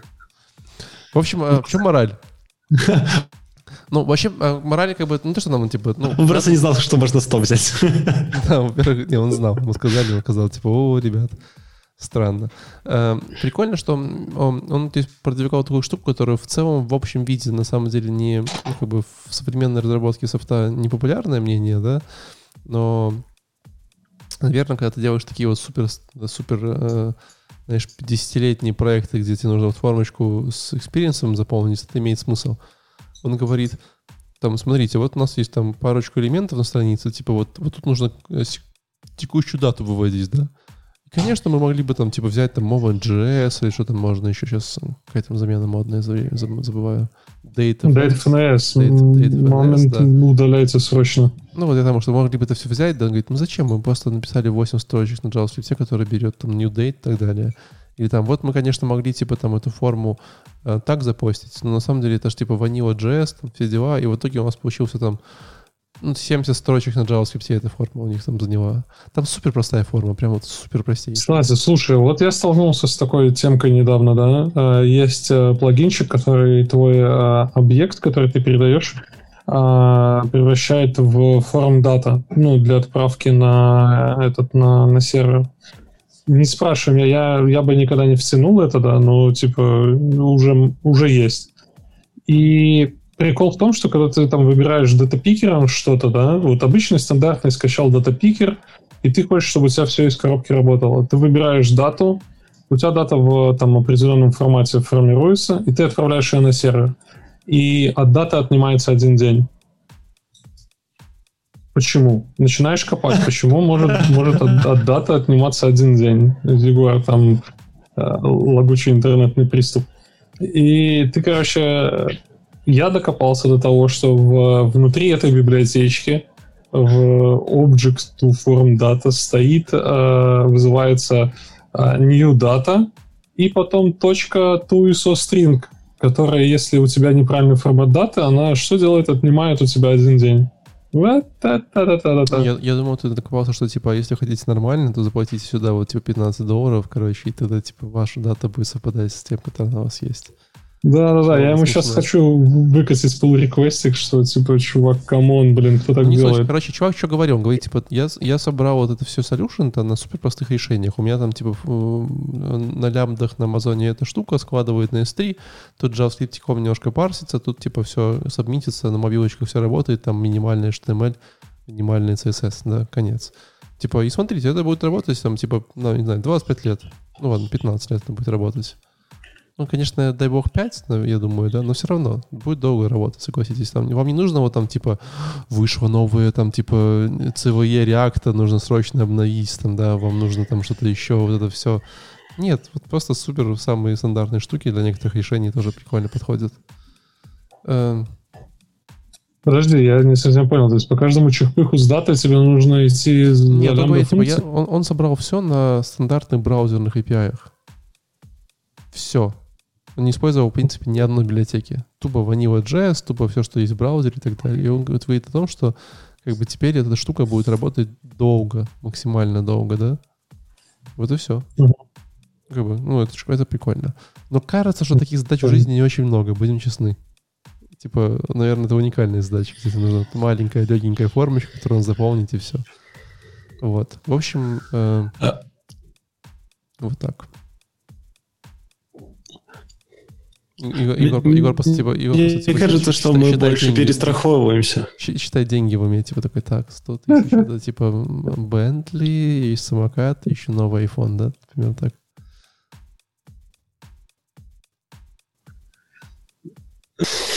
Да, ну, жесткое Да, условие. ну, я просто задумался, Не уверен, что он меня слышит или что такое. Я, я предлагаю поехать дальше, хотя мне кажется, дальше на код Егора. Да, давай рассказывай уже. Тут конференции остались только твои доклады. Нет, там еще два Егора остались, я пытаюсь понять, вернется он к нам сегодня или нет. тебя слышу, и все нормально. Но мы тебя очень плохо слышим, ты прям как будто, э, как будто все еще по дела посидишь. Блин, забавно, что на даче у меня очень плохой интернет, а на приемку нормальный. То есть у меня все норм, а отдавать не могу. Так так все время же так. Это же- Жесть какая. В Дилапе все время скорость 8 на 512. Что такое? Ой, не в Дилапе, в DSL. Так это я телефоны постоянно кружочек этот запускаю снова и снова, мол, типа, давай, дозвонись, дозвонись в пра- правильный номер, вот тебе там уже э, вот эти низкочастотные волны, чтобы тариф повысить, вот, но не получается. Так, а слушай, ты попробуй через телефон реально. Ну, да, ну, это хорошая идея, но только это- этот телефон как камера используется. А, подожди, а ты спрашиваешь как камеру, а там не горит такая зеленая, зеленая штучка в уголке? Э, п- Просто там есть такая история, что ты, иногда подрубаешь телефон как камеру, он тебе берет интернет с этого телефона, и тогда у тебя получается плохой интернет. Вряд ли Егор Ну, слушал, в смысле интернет. Подожди, это... вряд ли Егор слушал мои советы, конечно. Хз, не должно быть. Ну, такое бывает. Вряд ли, вряд ли. Посмотри, через кого ты ходишь в интернет. Но я через Wi-Fi хожу, я просто смотрю, какая Да, сеть Wi-Fi- подключена. Wi-Fi у тебя может быть подключен, то все хорошо. А, Так, а ну, телефон у тебя куда подключен? Ну, к, к винде. К винде. ну, и- А, и- и- По интернету к Wi-Fi? Э, телефон по интернету к Wi-Fi, ну, я могу Нет, выключить. Это не важно. Часто ты, когда подрубаешь телефон в этот э, в шнурком, он начинает раздавать интернет и, и все такое. А, кстати, да. Ты же, ты же по Телефон как модем. Да, iPhone как модем. И получается, ты сидишь... Я на каком-то стриме так однажды Особенно сидел. если Mac на, Mac на iPhone, то да. Я на каком-то стриме так сидел однажды и думал, что происходит. Почему? Помоги настроить Егору студию. Нормально, хоть научим пацана, а то что, как ты уже типа 100 тысяч подписчиков на ютубе набрал, а, а интернет так не научился настраивать. Ребят, мы сейчас рассмотрим самые популярные кейсы по тому, как э, э, э, подключаться к интернету, используя ваш телефон, Wi-Fi и Dial-Up. Дозванивайтесь по Dial-Up к вашему провайдеру, подключаете телефон как модем к вашему компьютеру и пользуйтесь Wi-Fi. Ладно, пока Егор... э, Да, да, под- подожди, подожди. Ну, Я Вот вроде... его отморозило. Ну, смотри, э, я сейчас выключил на телефоне интер- интернет вообще, в принципе. Ну, типа, выключил сеть. И вроде бы э, ожило. Ну, похоже, Ну да, стало получше. Непонятно, ну давай ты попробуешь там что-нибудь сказать. Да, я хочу сказать привет, передать привет маме, бабушке и тете. Доклад а... рассказывай следующий. Валентина, почему ты решил сказать об этом в конце? То есть, возможно, это реально была проблема. Ну, я сейчас, мне сейчас прям обидно. Я думал, ты же senior, там, senior, team lead, architect, типа, ты же, наверное, как бы, ну, умеешь, понимаешь, что там интернет, там, сеть. Я же не подозревал, что настолько все плохо. Ну вот, ну короче, топология сети это не ко мне, ребят. А, ко мне, если мы хотим поговорить про то, как эм, что такое low code for Node.js developers? А, Леша, как ты понимаешь, вот, low code? Ну, как... все в лямбда запихиваем на VS через Java и в ноде чисто дергаем лямбда функции и все. А что такое low code в твоем понимании? Ну, именно. Низкий ну, код, типа, у нас типа... почти нету кода. Это типа с матом, знаешь, типа низкий, А-а-а. низкий код. Низкий код. Я на самом деле думал, что это доклад про то, низкий как... Код это вообще как бы низкий порода код. такая низкий чеширский кот. Вот. Э, доклад, на самом деле, меня позабавил, потому что парень рассказывал сначала предысторию. Э, мне нравятся такие доклады, которые начинаются с того, что «а давайте нарисуем круг». Вот, у нас будет э, четыре круга абстракций. Вот, в самом центре у нас будет машинный код, нули единички, потом ассемблер, потом, мать его, языки программирования, а потом четвертая генерация кода. Это что-то, что-то, э, что, где код писать не надо. Вот, это диаграмма. Кто, кто его мать оказалась по концовке? кто его мать, э, оказалось, что он там тоже что-то рекламировал. Ну, я понимаю, что это такая, знаешь, все записали ролик, и все что-то рекламируют. Ну, я почти... Ну, да, да. Вот, ну и, короче... реклама обычно на Ютубе просто... Да, да, просто в виде конференции. Вот взяли все, собрались и такие, а давайте запилим конференцию, мы же все равно пилим рекламу, скинемся на общак. И парень рассказывал про интересную для меня мысль о том, что Окей, okay, guys, у нас есть вот уровни развития языка, мы каждый раз повышаем абстракцию, чтобы писать меньше и меньше кода, меньше ошибаться, и вообще мы хотим побыстрее все создавать, и чтобы вот у наших там людей были, были возможности. И в конечном итоге он приходит к тому, а что, мол, ребят, самый простой способ создать приложение, это ну, диаграмму нарисовать. Ну, то есть мы рисуем диаграмму как процесс, и, и вот. И вот так вот мы можем собрать приложение. И вот он потом показывал пример э, на сайте э, Node-RED. Э, это такая платформа, на которой с помощью ноды ну, можно нодовские приложения собирать как конструктор. Ты такой кидаешь, мол, HTTP, потом следующее какое-то звено, э, например, там middleware, потом э, такой-то URL, ну и, и на каждом шажочке, на каждом блоке что-то типа описываешь. Я вот задумался, вот у нас есть разработчики, которые так или иначе рисуют там блок-схемы, какие-то там схемы движения данных. Ну, было бы прикольно, он только нарисовал схему, и раз уже почти все готово. И писать ничего не надо. А, а что, прям вот. реально есть разработчики, которые рисуют схемы блок данных? Ну, и рисуют, когда... Ну, в университете говорили, да, что... Да, я вот в универе видел. Рисуют. В универе пару раз видел. Не, ну там еще пару раз, типа, ну так, залетные такие. Не, ну слушай, это же, как это называется? HLD, по-моему, нет? Что? Ну, HLD, по-моему, называется. High, что-то там, дата или что-то типа такого. Diagrams или что-то. То есть ты когда свой... UML-нотация, наверное, не то? Не-не-не, не, это прям там. типа, это, это тип, тип документации. И ты в этой документации описываешь, что как будет работать твое приложение. И там же можно размещать основные связи приложения. И обычно я вижу их а, оформленные в блок-схемы.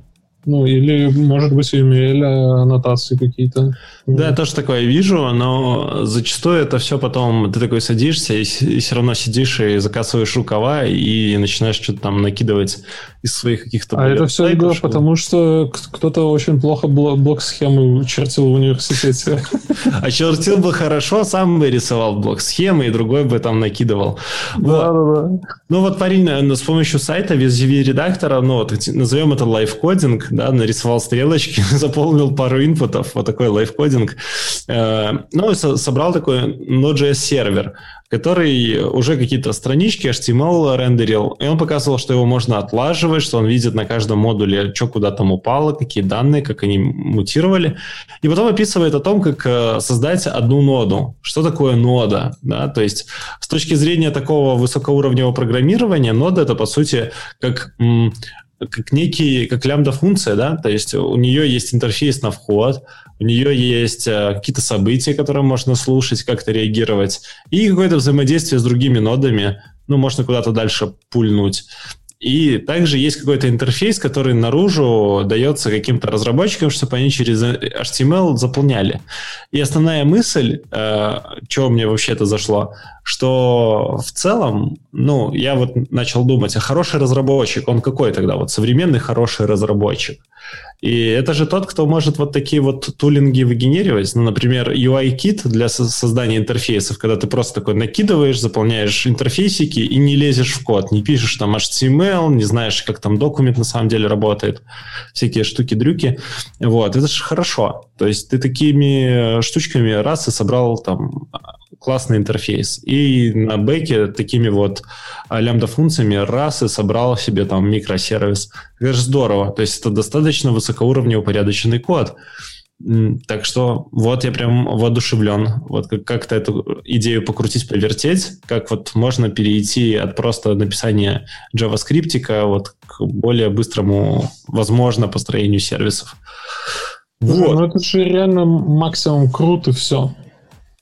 Ну да, там на самом деле, там есть прикольные кейсы, я читал прям огромную статью на эту тему, но там, как обычно, ты втыкаешь какую-нибудь маленькую штучечку, которая вот тебе нужна, и все, и там все рушится, весь мир, и ты, знаешь, там должен просто пойти все сделать. Да, но это очень похоже на React Native и прочее вот это вот дерьмище, где ты там... Вроде бы все здорово, а ты такой воодушевлен, такой, сейчас я буду мобилки там делать. Делаешь, делаешь, делаешь, и потом какой-то кейс ловишь, там какой-нибудь Force Touch или какая-нибудь новая штучка выходит в айфоне, и ты такой, не могу использовать. Вот, надо там уже погружаться в сам айфончик, как он там это все реализовывает, поднимать интерфейсики наверх, и просто такой, блядь, да, да ладно, вот, сложно сложно. И я уже ко, ко всяким таким штучкам со скепсисом отношусь, но идея хорошая. То есть вот это как... Есть же эти сервисы, где вы можете автоматизацию какую-то запустить. Я что-то подзабыл, как они называются. Какой-нибудь популярный. Э, где ты можешь... Travis какой-нибудь? Что? Travis? Нет, э, публичные. То есть... Э, Jenkins? Да, отлично не, не Jenkins, ну, короче, публичная интеграция, где ты там интегрируешься через что угодно, с кем угодно. Вот, а, ну, да. AFFT или что-нибудь такое. Угу. Угу, да, ну, вот. Нет, это другая история. Ну, вот, неважно. И суть в том, что там же тоже они используют некий интерфейс, ну, похожий способ построения вообще приложения в целом. То есть, если раньше тебе там надо было, чтобы Инстаграм что-то запостить на события, куда-то там среагировать, подвинуть карточку в Trello, ты сидел, реально писал приложение, то тут ты так раз-раз-раз накидал, и вроде бы уже работает. Вот, это вот история об этом, мне кажется. И... Близко, но не чуть-чуть по-другому. Ну, близко, да, ты прав. Шо, так что, ну, будем? все равно, мне кажется, быстрее какой-нибудь АИ начнет писать за тебя код, чем, блин, мы начнем блок-схемами строить приложение. Леша, я думаю, быстрее за меня начнет какой-нибудь э, Ирмиш из Индии писать код. Э, погнали дальше. Эм. Сорян, это просто маленькая радость. Сбился. Короче, TypeScript, пацаны. Всем TypeScript. Эм, был Несешь доклад, TypeScript людям. Был доклад про с названием Apply in Advanced TypeScript Definition Patterns от чувачка с Microsoft. И э, ну, это то, где я сломал мозг прям реально. Я прям ставил на паузу, пытался понять. Э, я не очень experience человек с, с TypeScript, признаюсь вам честно. Вот. Э, как если у вас нормально? А есть школа, вот сейчас недавно в одном из комьюнити запушили. 11 лет? Запушили инфу, короче, что типа 4, 4 месяца, месяца по-моему, да. И месяца. TypeScript. Месяца. Да. 4 месяца TypeScript. Месяца. Я, я не знаю, что они хотят типа сделать. из, из, из бухгалтеров TypeScript разработчиков? Ну, типа такого, я думаю. Может, они пытаются вот Дэна дописать как раз, ну, там, какой-нибудь кусок. Возможно. Ну, короче, если, ну, то есть, если вы думали, э, что TypeScript это просто, э, наивным, как я полагал, э, это бывает просто не всегда. Вот. И тут ребята рассказывали, что у них есть вот, допустим, э, штука, называется Fastlify. Вот. Э, Fastlify? Да, это такой сервер. Да. Netlify? Нет, Fast, Fastlify. Spotify? Fast, Fastify, извиняюсь. Fastify это, это э, штука, которая типа фреймворк, э, ну типа фреймворк для Node.js, э, очередной, э, как его называют, боже мой, какой у вас там самый популярный? Экспресс. Ну, ну вот очередной да, экспресс. Очередной экспресс, только Fastify, и вот они писали его на, на, на, на React, ой, на React, на TypeScript переписывали. И он показывал какие-то вот э, паттерны, которые они применяли э, для того, чтобы вот его переписать с твоей текущей JS-версии на TypeScript. О, боль. Определенно боль. И там прям хорошо, пацаны, там прям вообще, там типа ты смотришь такой, так, Э, ну, ты смотришь на код, нажал и думаешь, ну, понятно, все хорошо. Теперь мы давайте там добавим парочку типов, и там начинается. Там просто типа, так, у нас есть там сервер, у нас есть типа сервер обычный, и HTTP секьюрный, и еще HTTP 2, и еще HTTP 2 только секьюрный. Ну, там, они, в принципе, не могут быть не секьюрные, да. Вот. И мы тут, короче, вот если человек вот, опции, когда создает сервер, он может посылать опцию там типа true для, там, для secret, и тогда типа это будет там такой-то тип, а если там другой, и TypeScript понимает, что, ага, типа, если там такие-то наборы опций, то такие-то типа объектов, а это другие типы объектов. А потом мы это все вернем в какой-то интерфейс, а в этом интерфейсе мы сделаем тупол, а в этом тупле, короче, мы еще сделаем там типа generic, которым сделаем extend, ты такой типа, а можно мне обратно на JavaScript, типа, даешь, там все хорошо было, там все было понятно. Ну, я реально тоже иногда, когда открываю какую-нибудь слибу, и там типа описаны, я просто закрываю, и, блин, хорошо, что JavaScript есть. Ну, в общем, э, реально, ну, то есть это очень интересный доклад, если вы хотите посмотреть на advanced э, техники, э, как это делается в TypeScript, особенно как это делается именно разработчиками ну, библиотек, да, вот. Э, советует, советует Espresso. Да. Э, разработчикам библиотек, которые вот разрабатывают какие-то очень generic штуки, generic фреймворки, которым нужно понимать, что куда. Вот. Но, но, конечно, это прям... Ну, это прям путь к Java, ну, я вам скажу сразу, типа, прям такой, знаешь, типа, прямой скоростной, скоростной трамвай в мир Java. Ну, слушай, но на бэке э, прям сам боженька велел TypeScript вообще везде использовать. Там же чисто данных. Как, а как иначе? Я вообще не представляю, вот бэк без строгой типизации, это ж боль. Это ж прям наугад пишешь. Ну, ты, слушай, кстати, мне повезет. на самом подожди, деле... Подожди, вот... подожди, подожди. То есть, типа, то есть ты считаешь, что Python, Ruby, PHP, Node.js, э, name using, типа, без строгой типизации, до этого как бы, ну, не как-то на ощупь разрабатывали, да, типа, случайные буквы набираешь на клавиатуре, и, да, типа, и иногда, иногда получается. получается, иногда не получается, типа, таску закрыть, типа, вот так, да? Да, либо надо маленький проект такой пилить, где чисто там, не знаю, сообщеньки отправляешь друг другу, и все. Маленький проект. Слушай, вот до подкаста, до, до старта стрима обсуждали с Валиком, э, так а если втянуть там какую-нибудь ORM, да, ну, то есть основная же у тебя работа с данными на бэкэнде, это данные с базы данных, то есть ты втягиваешь ORM, которая у тебя а, структурирует твои данные. То есть у тебя там, понятное дело, что это модель, там и у модели стринга и все. Подожди. И а, тебе но... нужно, чтобы еще в рантайме у тебя type выводило. Ну, ну смотри, если говорить по чесноку, на Node.js, прям на Node.js, есть беда. Вот. Все эти ORM не возвращают нормальные типы. Ну, ты такой получаешь с ORM объект, ты такой парам-парам-пам. А вот. Ты можешь там любые свойства вызывать, любые там трансформации делать и ловить рантайм ошибки вот прям в продакшене. Стоп, стоп, стоп. Что значит не возвращает нормальные типы? Ну, то есть, если ты ожидаешь объекта, у тебя там и будет объект. Если ты да, делаешь да, там да, хазмэне, то у тебя и будет массив. Да, у тебя будет массив, а может быть э, пустой массив, а может быть эм, где-то там нул у тебя в базе на самом деле может быть как запись. Ну, ты же не знаешь, то есть у тебя не, нет прямой э, строгой типизации базы, и, ну, которая падает... Ну, боже, пад... ребята, ребята говорят, пожалуйста, не надо использовать ORM от полной. Началось. Блин, а что, ну, типа... Только... Только SQL строки Запросы. прямо connector, execute и строку Да, так вот собирать. давайте я теперь Вот вот, так. опять-таки с String builder. Валиком обсуждали, я поделюсь болью, когда Давай. кто-то написал э, SQL запрос наподобие insert. И ты тоже видел это, я в чате э, скидывал этот экзампл. Когда кто-то написал insert, э, потом перечислил, э, что он будет инсертить, это порядка 30-40 значений, и потом дальше пишет value, открывает скобочку и 30-40 вопросиков.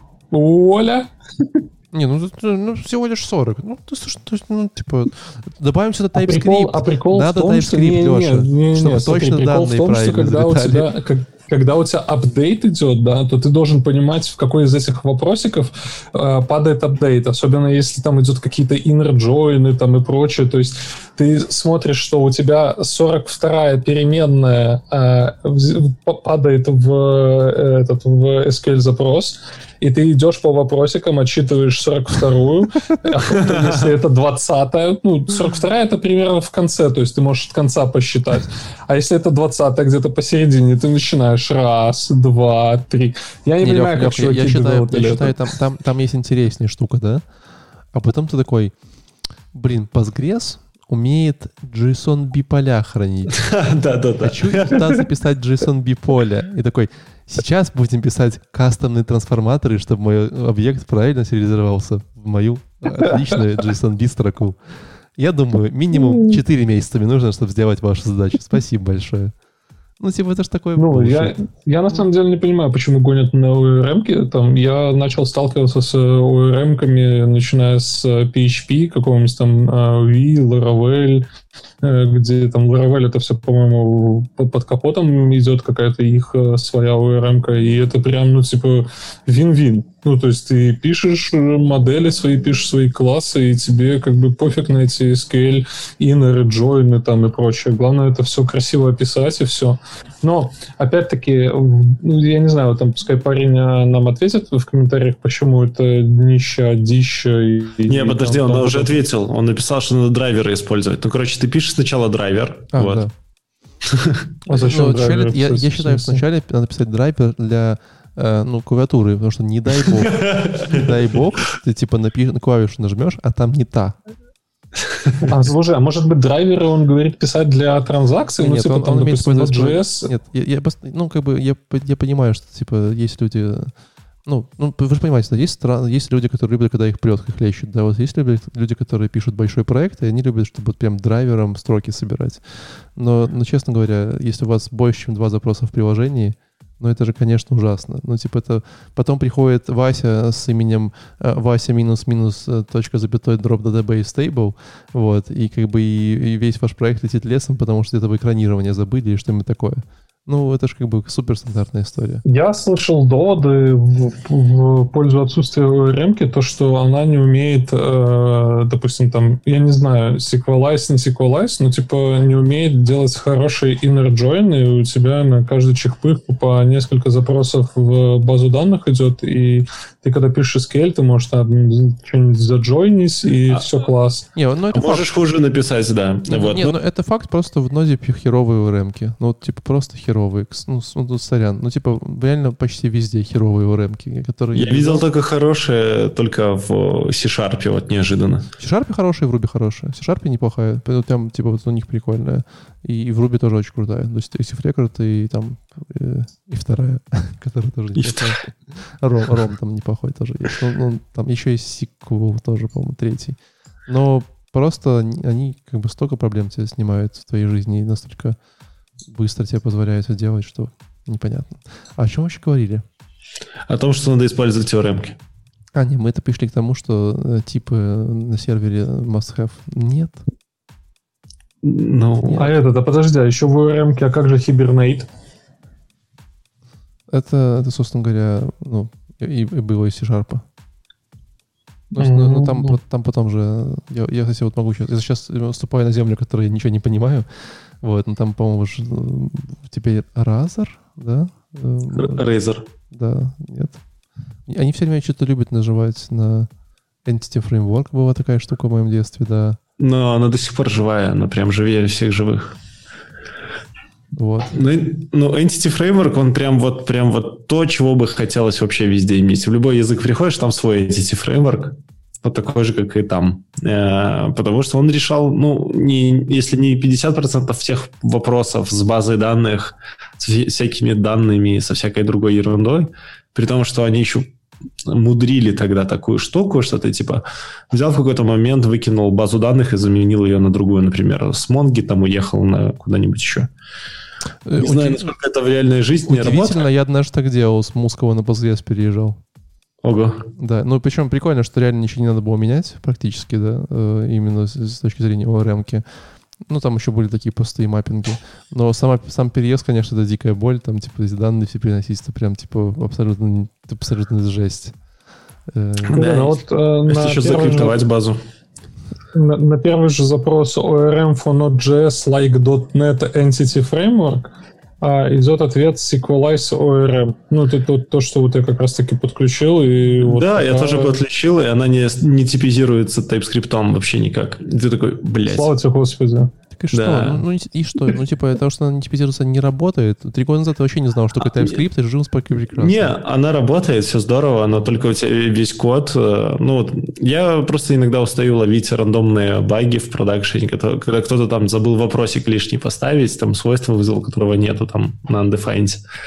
Mm. Подожди, а так ты без этого, типа, перестал да. бы их ловить, да? Ну, ну а с TypeScript у тебя вероятность меньше, ну, прям. Ну, на 10%, на 30%, хорошо, на 50%, но ты все равно будешь их ловить. Ну, типа, это же от этого никуда не денешься. Это, не, ну, это же не из ORM. Это а, подожди, не, а ну, вот... слушай, ты сейчас говоришь 10, 30, 50, это крутой процент уже. Не даже важно, да, но, типа, но если ты будешь использовать драйвер, если ты будешь использовать драйвер базе данных, типа, ты будешь ловить в 4 раза. Мало того, что эти баги будешь ловить, потом еще 10 других багов будешь ловить. Ну, это же, типа... А у нас смешная история была. Мы, короче, э, на, у нас на сервере запустили э, ну, стойки с Node.js, ну, короче, 4 и один сокет-сервер, ну, в каждой стойке. И вот у нас рандомно поднимался докер, и в какой-то момент мог переключить сервер, и балансировщик там, типа, теперь вот сюда. И мы такие, блядь, почему сокеты не работают? и реально дебажили, наверное, с полмесяца пытались найти, и оказалось, что вот просто в момент переключения просто пул коннекшенов терялся, и мы половину сообщений просто не слышали. Мы такие, пиздец. Вот, такое тоже бывает. Так что... Слушай, ну есть solution, короче, да, вот э, на самом деле, посмотрев эту конференцию, у меня есть solution для вас, для всех, как Давай. для Адамта, который там выписывает, что, типа, SQLize — это дырка дырявая.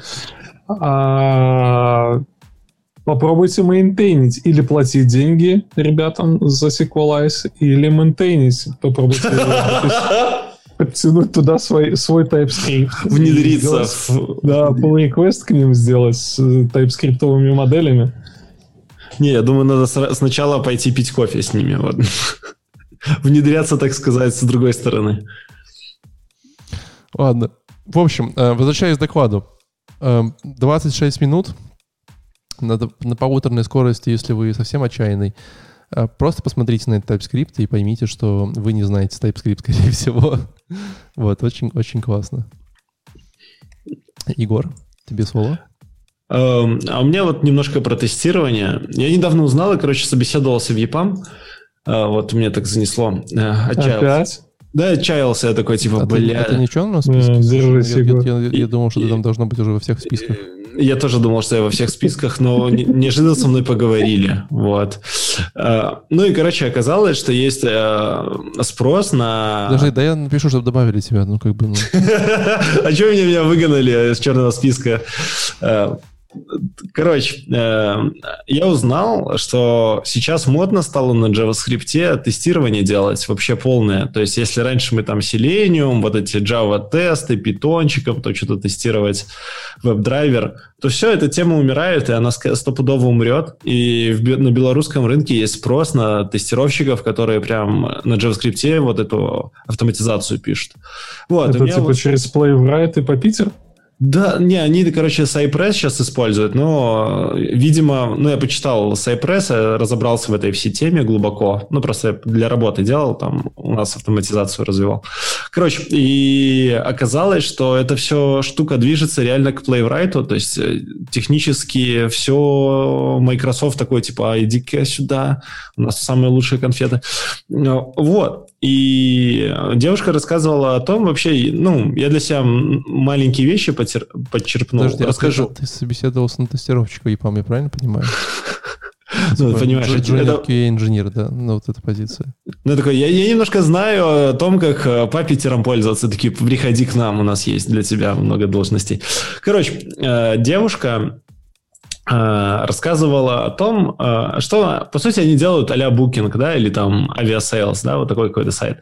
И у них э, возникла тоже проблема, как у всех больших сайтов, а, мол, а давайте будем все подряд тестировать, давайте у нас будет там, будем просто фича сразу в мастер, вот будем заливать, вот у нас будет continuous delivery, там все 100%, все мегает супер-пупер круто. И вот она такую пирамиду маслов нарисовала с пояснениями, где что, сколько дорого стоит, делает, и мне это понравилось, вот спешу поделиться. Во-первых, э, вот э, моя тема, которая мне не нравится, это вот снапшот-тестирование, мне ну, реально кажется говном.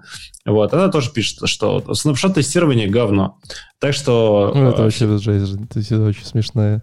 Типа, поменяли хитрые так, так, такие, так. типа, ну, здравствуй, дорогая. В смысле, подождите, почему снапшот-тестирование отстой? Ну, типа... Ну, например, у тебя HTML был написан плохо, кто-то подошел, там чуть-чуть поправил, и все, это теперь не работает. Ну, не, ну, знаешь, да, это не классическая история, это типа реально э, поменяли, там, добавили в хидер новую секцию, или хидер поменяли чуть, там, может, даже там высоту изменили, да, и там, типа, 500 тестов упало, и ты такой, здравствуйте, типа, что делать будем? Не, так в смысле, подожди, ты делаешь новый снапшот, и Понятно, на ревью потом новый. видно, что у тебя э, вот здесь вот в снапшотах поменялось. Тут же, ну, как я понимаю, основной смысл, что ты потом на ревью видишь, какие места это аффектит. И ты такой, ага, вот здесь неправильно. А тем более, если у тебя снапшоты э, не тестируют твой компонент только, да, а тестируют все твое приложение, вот как ты говоришь, то есть они подтягивают, получается, под зависимости и выстраивают твой дом дерева в зависимости от тех компонентов, которые ты вставил, то это вообще бред. Ну, то есть ты типа стаб вешаешь туда, что все, вот здесь вот у нас стаб будет, и дальше ты не идешь туда тестировать этот стаб, потому что твой тест на этот стаб будет в другом месте, там, где ты будешь писать именно, там, допустим, у тебя main page, header, в хидере ты пишешь только для хидера э, тесты и стабаешь все, что внутри хидера, а в page ты пишешь э, снапшоты только для page и стабаешь все то, что у тебя в, внутри этого page. И тот же хидер ты тоже стабаешь и у тебя на, на выводе ты видишь, получается, что в main page используется header stub с такими-то параметрами, и все. И тебе не надо, блин, переделывать, э, там, ну, ты переделываешь тесты, э, но у тебя будет э, снапшот загораться в ревью, что вот здесь вот, вот только в этом месте э, поменялся, вот стало такой-то хидер. В 500 э, тестах, не забывай. Да, в таких местах, в 500 тестах. Ты такой, блин. Ну, в 500 тестах. И в чем проблема? Ну, то есть ты понимаешь, что у тебя ну, я понимаю, что тебя зафиксила я, я понимаю, я, я понимаю, что у вас большая компания, много людей, много времени, вы можете позволить себе смотреть 500 тестов подряд руками, но... А, тут div поменялся, так э, вот и здесь div поменялся. Да никогда не было такого, что это 500 тестов. Ну, то есть ты реально на один компонент хидер в котором там, допустим, два кейса через ифы ты можешь вывести не, не, не, одно смотри. или вывести другое. Не, Леш, ты говоришь и... про, про снапшот-тестирование для компонента, а Егор говорит про снапшот-тестирование да. для страниц. Это разные вещи. Короче, э, давайте ну, я нет, это пойду и построю пирамиду Маслоу, хотя бы мысленно, ну, у нас же есть же слушатели, возможно. Вот, давайте для слушателей пирамида Маслоу в исполнении меня. Вот. А, во-первых, диаграмма, да, а, самое крутое, э, о чем надо понимать, когда мы строим инфраструктуру тестирования, да, есть Короче, супер быстрые тесты, которые дешево писать, легко саппортить, и это здорово. А, есть такие medium, да, прожарка medium, да, когда уже становится так, а, не хочу писать эти тесты. Вот. И есть slow. Вот это тесты, которые, бля, я вообще не хочу это писать. Вот. Или вообще не хочу этим заниматься, и нанимаем тестировщика. Вот. И это у нас вот э, четыре этапа тестирования. То есть, если быстро у нас это может быть юнит-тесты, э, end-to-end тесты, это уже так посложнее. А вот э, визуальная регрессия, когда мы там кнопки руками тыкаем, там performance accessibility метрики, это, короче, прям боль. А потом еще кросс-девайс тестирование, это вообще, вообще, вообще боль. Я не знаю, кто-то тестирует кросс-девайс на сейчас? Я, я нет. Я, я видел эти ну, офигительные стенды, когда, типа, ты знаешь, там 15 да. телефонов, типа, включены и там, типа, запускают. Так классно все время выглядит. Палец такой тыкает автоматом. Ну, нет, ну, я, прям, я, типа, такой, я такой видел. Да, очень классно выглядит. Ни разу этого не видел в жизни, никогда не пользовался, но выглядит очень хорошо криповенько. И, короче, э, если так вот э, превратить это все в какую-то плоскую структуру, вот именно в пирамидку, где на одной чаше весов у нас типа быстро, а на второй дорого и, и много денег надо потратить, то вот кросс-девайсное тестирование, оно стремится куда-то супер медленно, совсем мало профита и очень дорого. Вот визуальное тестирование нашими тестировщиками, господами, оно тоже дорогое и требует, как бы, ну, оно не быстрое. А, более-менее у нас э, работают статичные тесты, которые мы можем прогонять э, от CI к CI, юниты интеграции, да, то есть интеграционное тестирование, это норм. А вот все остальное уже начинает стоить много денег и очень медленно, короче. Ну, кстати, по поводу девайс-тестирования еще прикол, что когда э, тебя заводят байк на девайс-тестирование, то тебе приезжает вместе с этим багом еще и девайс. И ты такой... А, да. Ну и, короче, в JavaScript на самом деле сейчас все хорошо, и очень много инструментов для тестирования. То есть есть Jest, про который, наверное, все знают, который как тестиров... тестировочная платформа, которая вот так вот позволяет тестировать, так вот просто настукивать. А, есть JS DOM и всякое другое для работы с React. А, вокруг React очень много всяких тестировочных тулов, про них я не буду говорить, но вот Леша там снапшотами тестирует, мы это уже узнали. А, я не про React речь шла. Ну, Или хорошо, Леша просто любит э, снапшотами тестировать. Короче, э, end-to-end тесты – это немножко другой уровень. Это уже что-то такое, где мы запускаем виртуальный браузер, который ходит, что-то там тыкает по кнопкам. Вот. Мы можем записать э, скрипты. Оказалось, это очень просто делать. То есть есть очень много инструментов для записывания экрана, да, ваших действий, и он прям выгенерирует сразу код. То есть, по сути, я как, эм, например, а, у меня нулевые знания по тестированию, но прокликать там 50 страниц я могу руками, если мне надо, чтобы э, кто-то прогонял их за меня потом. Вот. Например, э, можно выгенерировать код в стиле Cypress, а сам Cypress настраивать на разные движки. То есть внутри у него может быть там Puppeteer или еще что-то. И Э, через этот движок уже там всю механику реализовывать. Если очень грубо, э, то на рынке JavaScript в таких инструментах их всего три. То есть презентации представлен Cypress, и он реально популярный, и ко мне реально приходили на собеседование тестировщики, э, которые прям им тестируют вот daily, и это прям норм. И, и это забавно. То есть, знаешь, тестировщики, с которыми ты можешь на одном языке говорить. И есть еще пару инструментов, которые более хайповые, они требуют еще меньшего написания кода, но они такие модульные. То есть ты, по сути, пишешь middleware или модуль под нее, например, на нажатие э, кнопки или еще что-то, а потом используешь уже алиасы для составления тестов. Ну и по итогу тесты получаются такие, типа get when then, то есть ты такой если нажать сюда, то пойти туда почти текстом пишешь английским, ну и получается э, тест. Очень легко саппортить потом эту штуку. Ну, то есть, если в коде что-то поменялось, надо в одном месте только обновить, и так, все остальные так, живут. Так Егор узнал, что такое кукумбер. Ну, типа кукумбер, но на JavaScript, вот мне это понравилось. То есть, mm. есть кукумбер JavaScript. Да, есть. Так на сайте кукумбер и написано. Да. Что, все? Короче, тесты, всем тесты, пацаны. Да, я еще немножко хотел сказать, что есть еще вот один смешной случай про визуальную регрессию. Ну да, если у вас мало денег, вы хотя бы картинками можете тестировать. Ну, это, это как бы чуть-чуть быстрее. Чер- чер- черно-белыми же, такими, типа. Да, да, винтажными, с фильтрами инстаграмскими. И 128 на 60 такие маленькими. И нейронку обучать заодно. А, одна, один из приколов, мы как-то вот на работе тестировали на одной а, картинками, у нас в, в, они хранились в гите, вот прям где мы разрабатываем эти картинки. И в какой-то момент у нас просто каждый мерч или комит, там просто какую-то килотонну файлов весил, просто кто-то обновил картинки, там пару гигов прилетело просто в комит. У нас такая же история была, мы хранили записи HTTP реквестов одним очень прикольной библиотечкой, которая типа ну, там, там мокали API-шные вызовы, да, API, да, да, да. и оно типа складывали все в яму. И там было типа порядка двух тысяч, там типа трех тысяч запросов. Просто знаешь, когда ты делаешь гиткон репозиторий, это такое типа ну, пойду в зал схожу тренажерный. Типа, наверное, это отвернулось такое.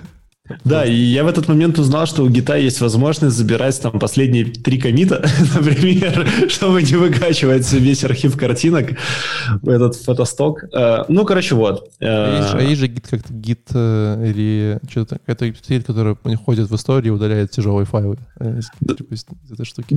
Да-да-да. И, короче, еще из последнего, чтобы вот просто по всем темам пробежаться, есть же еще accessibility чеки, и есть две штучки, которые можно настроить э, прям в CI-ку. Это Lighthouse. Можно чекать какие-то странички ключевые по accessibility. И э, size limit. Можно еще отдельно бандлы прогонять, опять же, на CI и, и отсматривать, что не залетело ли чего-то тяжелого. Ну, собственно, все э, по докладу. А, ну по поводу кросс-браузерного тестирования девушка сказала, что в их большой компании они вынуждены это делать, но вообще как бы у нас есть куча уже инструментов, которые за нас эту всю проблему решают, так что не паритесь. Вот. Платных инструментов. Ну, React, например, за тебя решил почти все проблемы. Тот же браузер, лист, э, всякие такие штуки. В смысле, что за реакцию что-то решил? Тише, тише, тихо, тихо, тихо, тихо. Мы сегодня, Это про, не мы сегодня про сервер, давай, типа, никаких клиентов. Это вот ваши фронтендерские истории. Let's go. У меня последний очень быстрый доклад. Давай. Он называется Import Modules as XM from Node.js. Короче, история про... Боль. От, от ребят из Microsoft о том, как э, импортировать модули в Node.js. Я честно, ну, я честно сделал доклад, знаете, только потому, что я такой, а что такое ESM модули? Ну, потому что э, для меня... Е, сколько? А? Есть сколько? ESM модули. Да, да ESM. Угу. Да, я просто такой почему-то не понимаю, что это такое, но потом понял, что это то, что мы используем уже 5 лет. Э, все, ну ладно, может, год за 4. Слушай, слушай, а почему у них в презентации весь код на какого-то на плюсах или на чем-то таком? Облик нет, нет, там код нормальный, там просто прикольная стилистика доклада.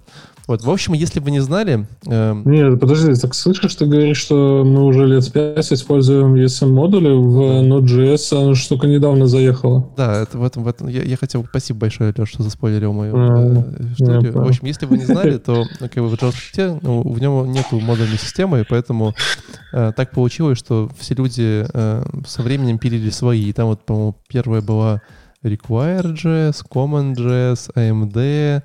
Ну, много чего было. Много было. Значит, прошли много итераций, пока все такие, О, нам же нужны ESM-модули. И, и завезли. Э, и в браузерах эта штука уже работает давненько, а в Node.js только вот не, не то, что прям давно завезли, по-моему, в году в 19 может быть, 20-м. Э, и теперь вы можете использовать Node.js и ESM-модули, и все классно. Вот, наверное, все. Странно, что они до сих пор поддерживают Common.js, я вот не знаю почему. Да, потому что никто не хочет писать MJS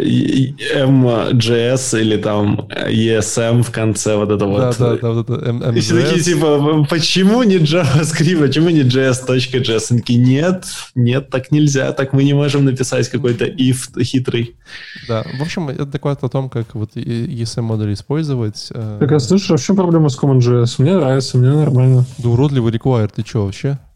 Ну, ну я не знаю. Ну, уродливый. Блин, с точки зрения синтаксиса, что ну, тебе да, не нравится, вот что ты пишешь там. А потом какие-то скобочки, а потом еще кавычки. Так, так а так ты пишешь import from, ну а так ты пишешь, что это require, то есть это зависимость. Но import from, он напоминает тебе, знаешь, типа такие хорошие дни питона, а тут типа какой-то непонятный require откуда-то. А при том, что это require... Это хорошие, там... хорошие дни ангуляров напоминает. А потом это. еще этот вот типа var, var равно там require. Это, ай, Ну, не, в смысле, можно конс списать. Потом ты еще в цикле require начнешь вызывать с переменными. Да, вообще ужасно. В общем, э, очень маленький доклад. Блин, что? Еще можно было require в цикл вызывать? Да, ну конечно, это же функция. Это же функция. Ну знаешь, когда типа у тебя бывало такое, что, упаси. бывало такое, что ты подключаешь модуль, а он типа не всегда подключается. Вот надежно пять раз попробовать, точно. Типа 5, типа for, for i равно 0, меньше нуля, и меньше 5 и плюс-плюс, там, чтобы точно было, гарантированно. Вы дикие. Может, ты когда-нибудь попробовал это в require в цикле, особенно когда ты выпаком что-то собираешь, строку передавай туда рандомную какую-нибудь, и посмотришь, как у тебя веб-пак выгружает вот все, вообще все, что у тебя есть. Там все папки рядом, которые лежат, вообще все засовывает в бандл, чтобы потом искать по ним. А вдруг ты там в переменной что-то такое вызовешь. Вообще видно, что Леша не знаком с, с, не сильно знаком с особенностями серверной разработки, потому что, ну, в принципе, на сервере там пару раз что-то попробовать, и, ну, бывает такая ситуация, да. Да, Леша, не, походу... Я пока не могу при- придумать кейс, когда мне бы понадобилось require в цикле, блин, фигачить. Леш, ну, э, тебе домашнее задание. В следующий раз придешь на подкаст и обязательно покажешь три э, сценария, когда нужно делать... Я думаю, что ты издеваешься просто надо мной. Леша, ты как строитель, мы тебе еще пару задач накидаем. То есть, ну, ну ты же дома можешь построить, а вот э, автоматизацию умный дом, да? То есть дом, ну, который сам за тебя будет там продукты заказывать. Или сам по себе строится, мне кажется, вообще будет. Строится, ну. Нет, так такая же штука есть. Это же, типа, а, я видел где-то в Китае или еще где-то подъезжает ставится каркасник, и в, в каркаснике внутри робот, и он по кругу за, затягивает это все этим э, кирпичами закладывает. И ты выбраться не можешь такой, бля. Не, он по модели, то есть там, если надо окна, то без проблем. Ну. Я тебе говорю, я, в тренде всех этих движух. Если надо что-то построить, звоните. Плюс 375 5589. Я предлагаю завершать э, этот ваш безумный балаган. Э, спасибо большое, что вы были с нами. Э, с вами был Node.js. Подожди, как, как, что, все закончилось? Все закончились. Node.js кончился на сегодня. Спасибо всем, ребята. Ставьте колокола. Слушайте, ну я еще смотрел э, доклад. Э, не, все, Леша, нет, все. Леша, все, нет. Нет, там была прикольная команда по мейнтейну еще одна. То есть вот была та команда, которая... Короче, ребята, мы заканчиваем. а здесь минуты. команда, которая экспресс мейнтейнит. Вы, выключить звук. Э, спасибо. Видите, стало все хорошо в нашем подкасте. Ставьте лайки, стучите в колокола, набивайте наколки про конф на руках, так типа про конф. Вот. Подожди, не, а, я, слышишь, я что еще хотел? Да. Не работает. Не, смотри, давай сделаем такую вот штуку, короче, сейчас же популярные новые тренды э, Clubhouse, и если вам интересно, чтобы ProConf замутил какую-то движуху в Clubhouse, а, напишите в комментариях об этом. Леша расскажет доклады, которые он смотрел, но не рассказывал. Да, да, да. Не в чате именно, а в комментариях. Ну, чат сотрется, а в комментариях именно напишите, хотелось ли бы вам какой-то движухи в Clubhouse. Мы вам пришлем инвайт, у нас есть пять штук. Соберем движуху из пяти человек. Ладно, все, ребят, спасибо большое за то, что были с нами, за то, что нас слушаете. Э, не мерзните, кушайте вкусно. Не забывайте заряжать свой автомобиль. И всем пока, до новых встреч на новой неделе. Всем пока-пока. Ну что, Егор, ты костяшки разбил? Ты с кем-то дрался? Да, мне просто, мне просто неожиданный митинг 9 часов сегодня. Все, мне тоже пора бежать, извиняюсь. Всем пока, Мой еще не начался, пока, Егор. Мой еще не начался, он скоро начнется. О, мы это же порежем, там кто-то спра- про No Name спрашивает про LATS. LATS это с пропущенной буквой Б. А, что? LATS? Какой LATS? Ну, LATS. Я написал LATS, там что-то там. А это BLATS, что-то там. Че? О чем? Ну, я матом не ругаюсь, поэтому я написал LATS. А, все, Алексей, я тоже пошел на... на... В смысле? А как же после... Сорян, ну, сегодня ми- митинг работа, понимаешь, все дела. Ладно, пойду ноду писать. Все, давай, пока-пока. Да, давай, пока. End stream. OBS. Stop streaming. Yes. Завершить.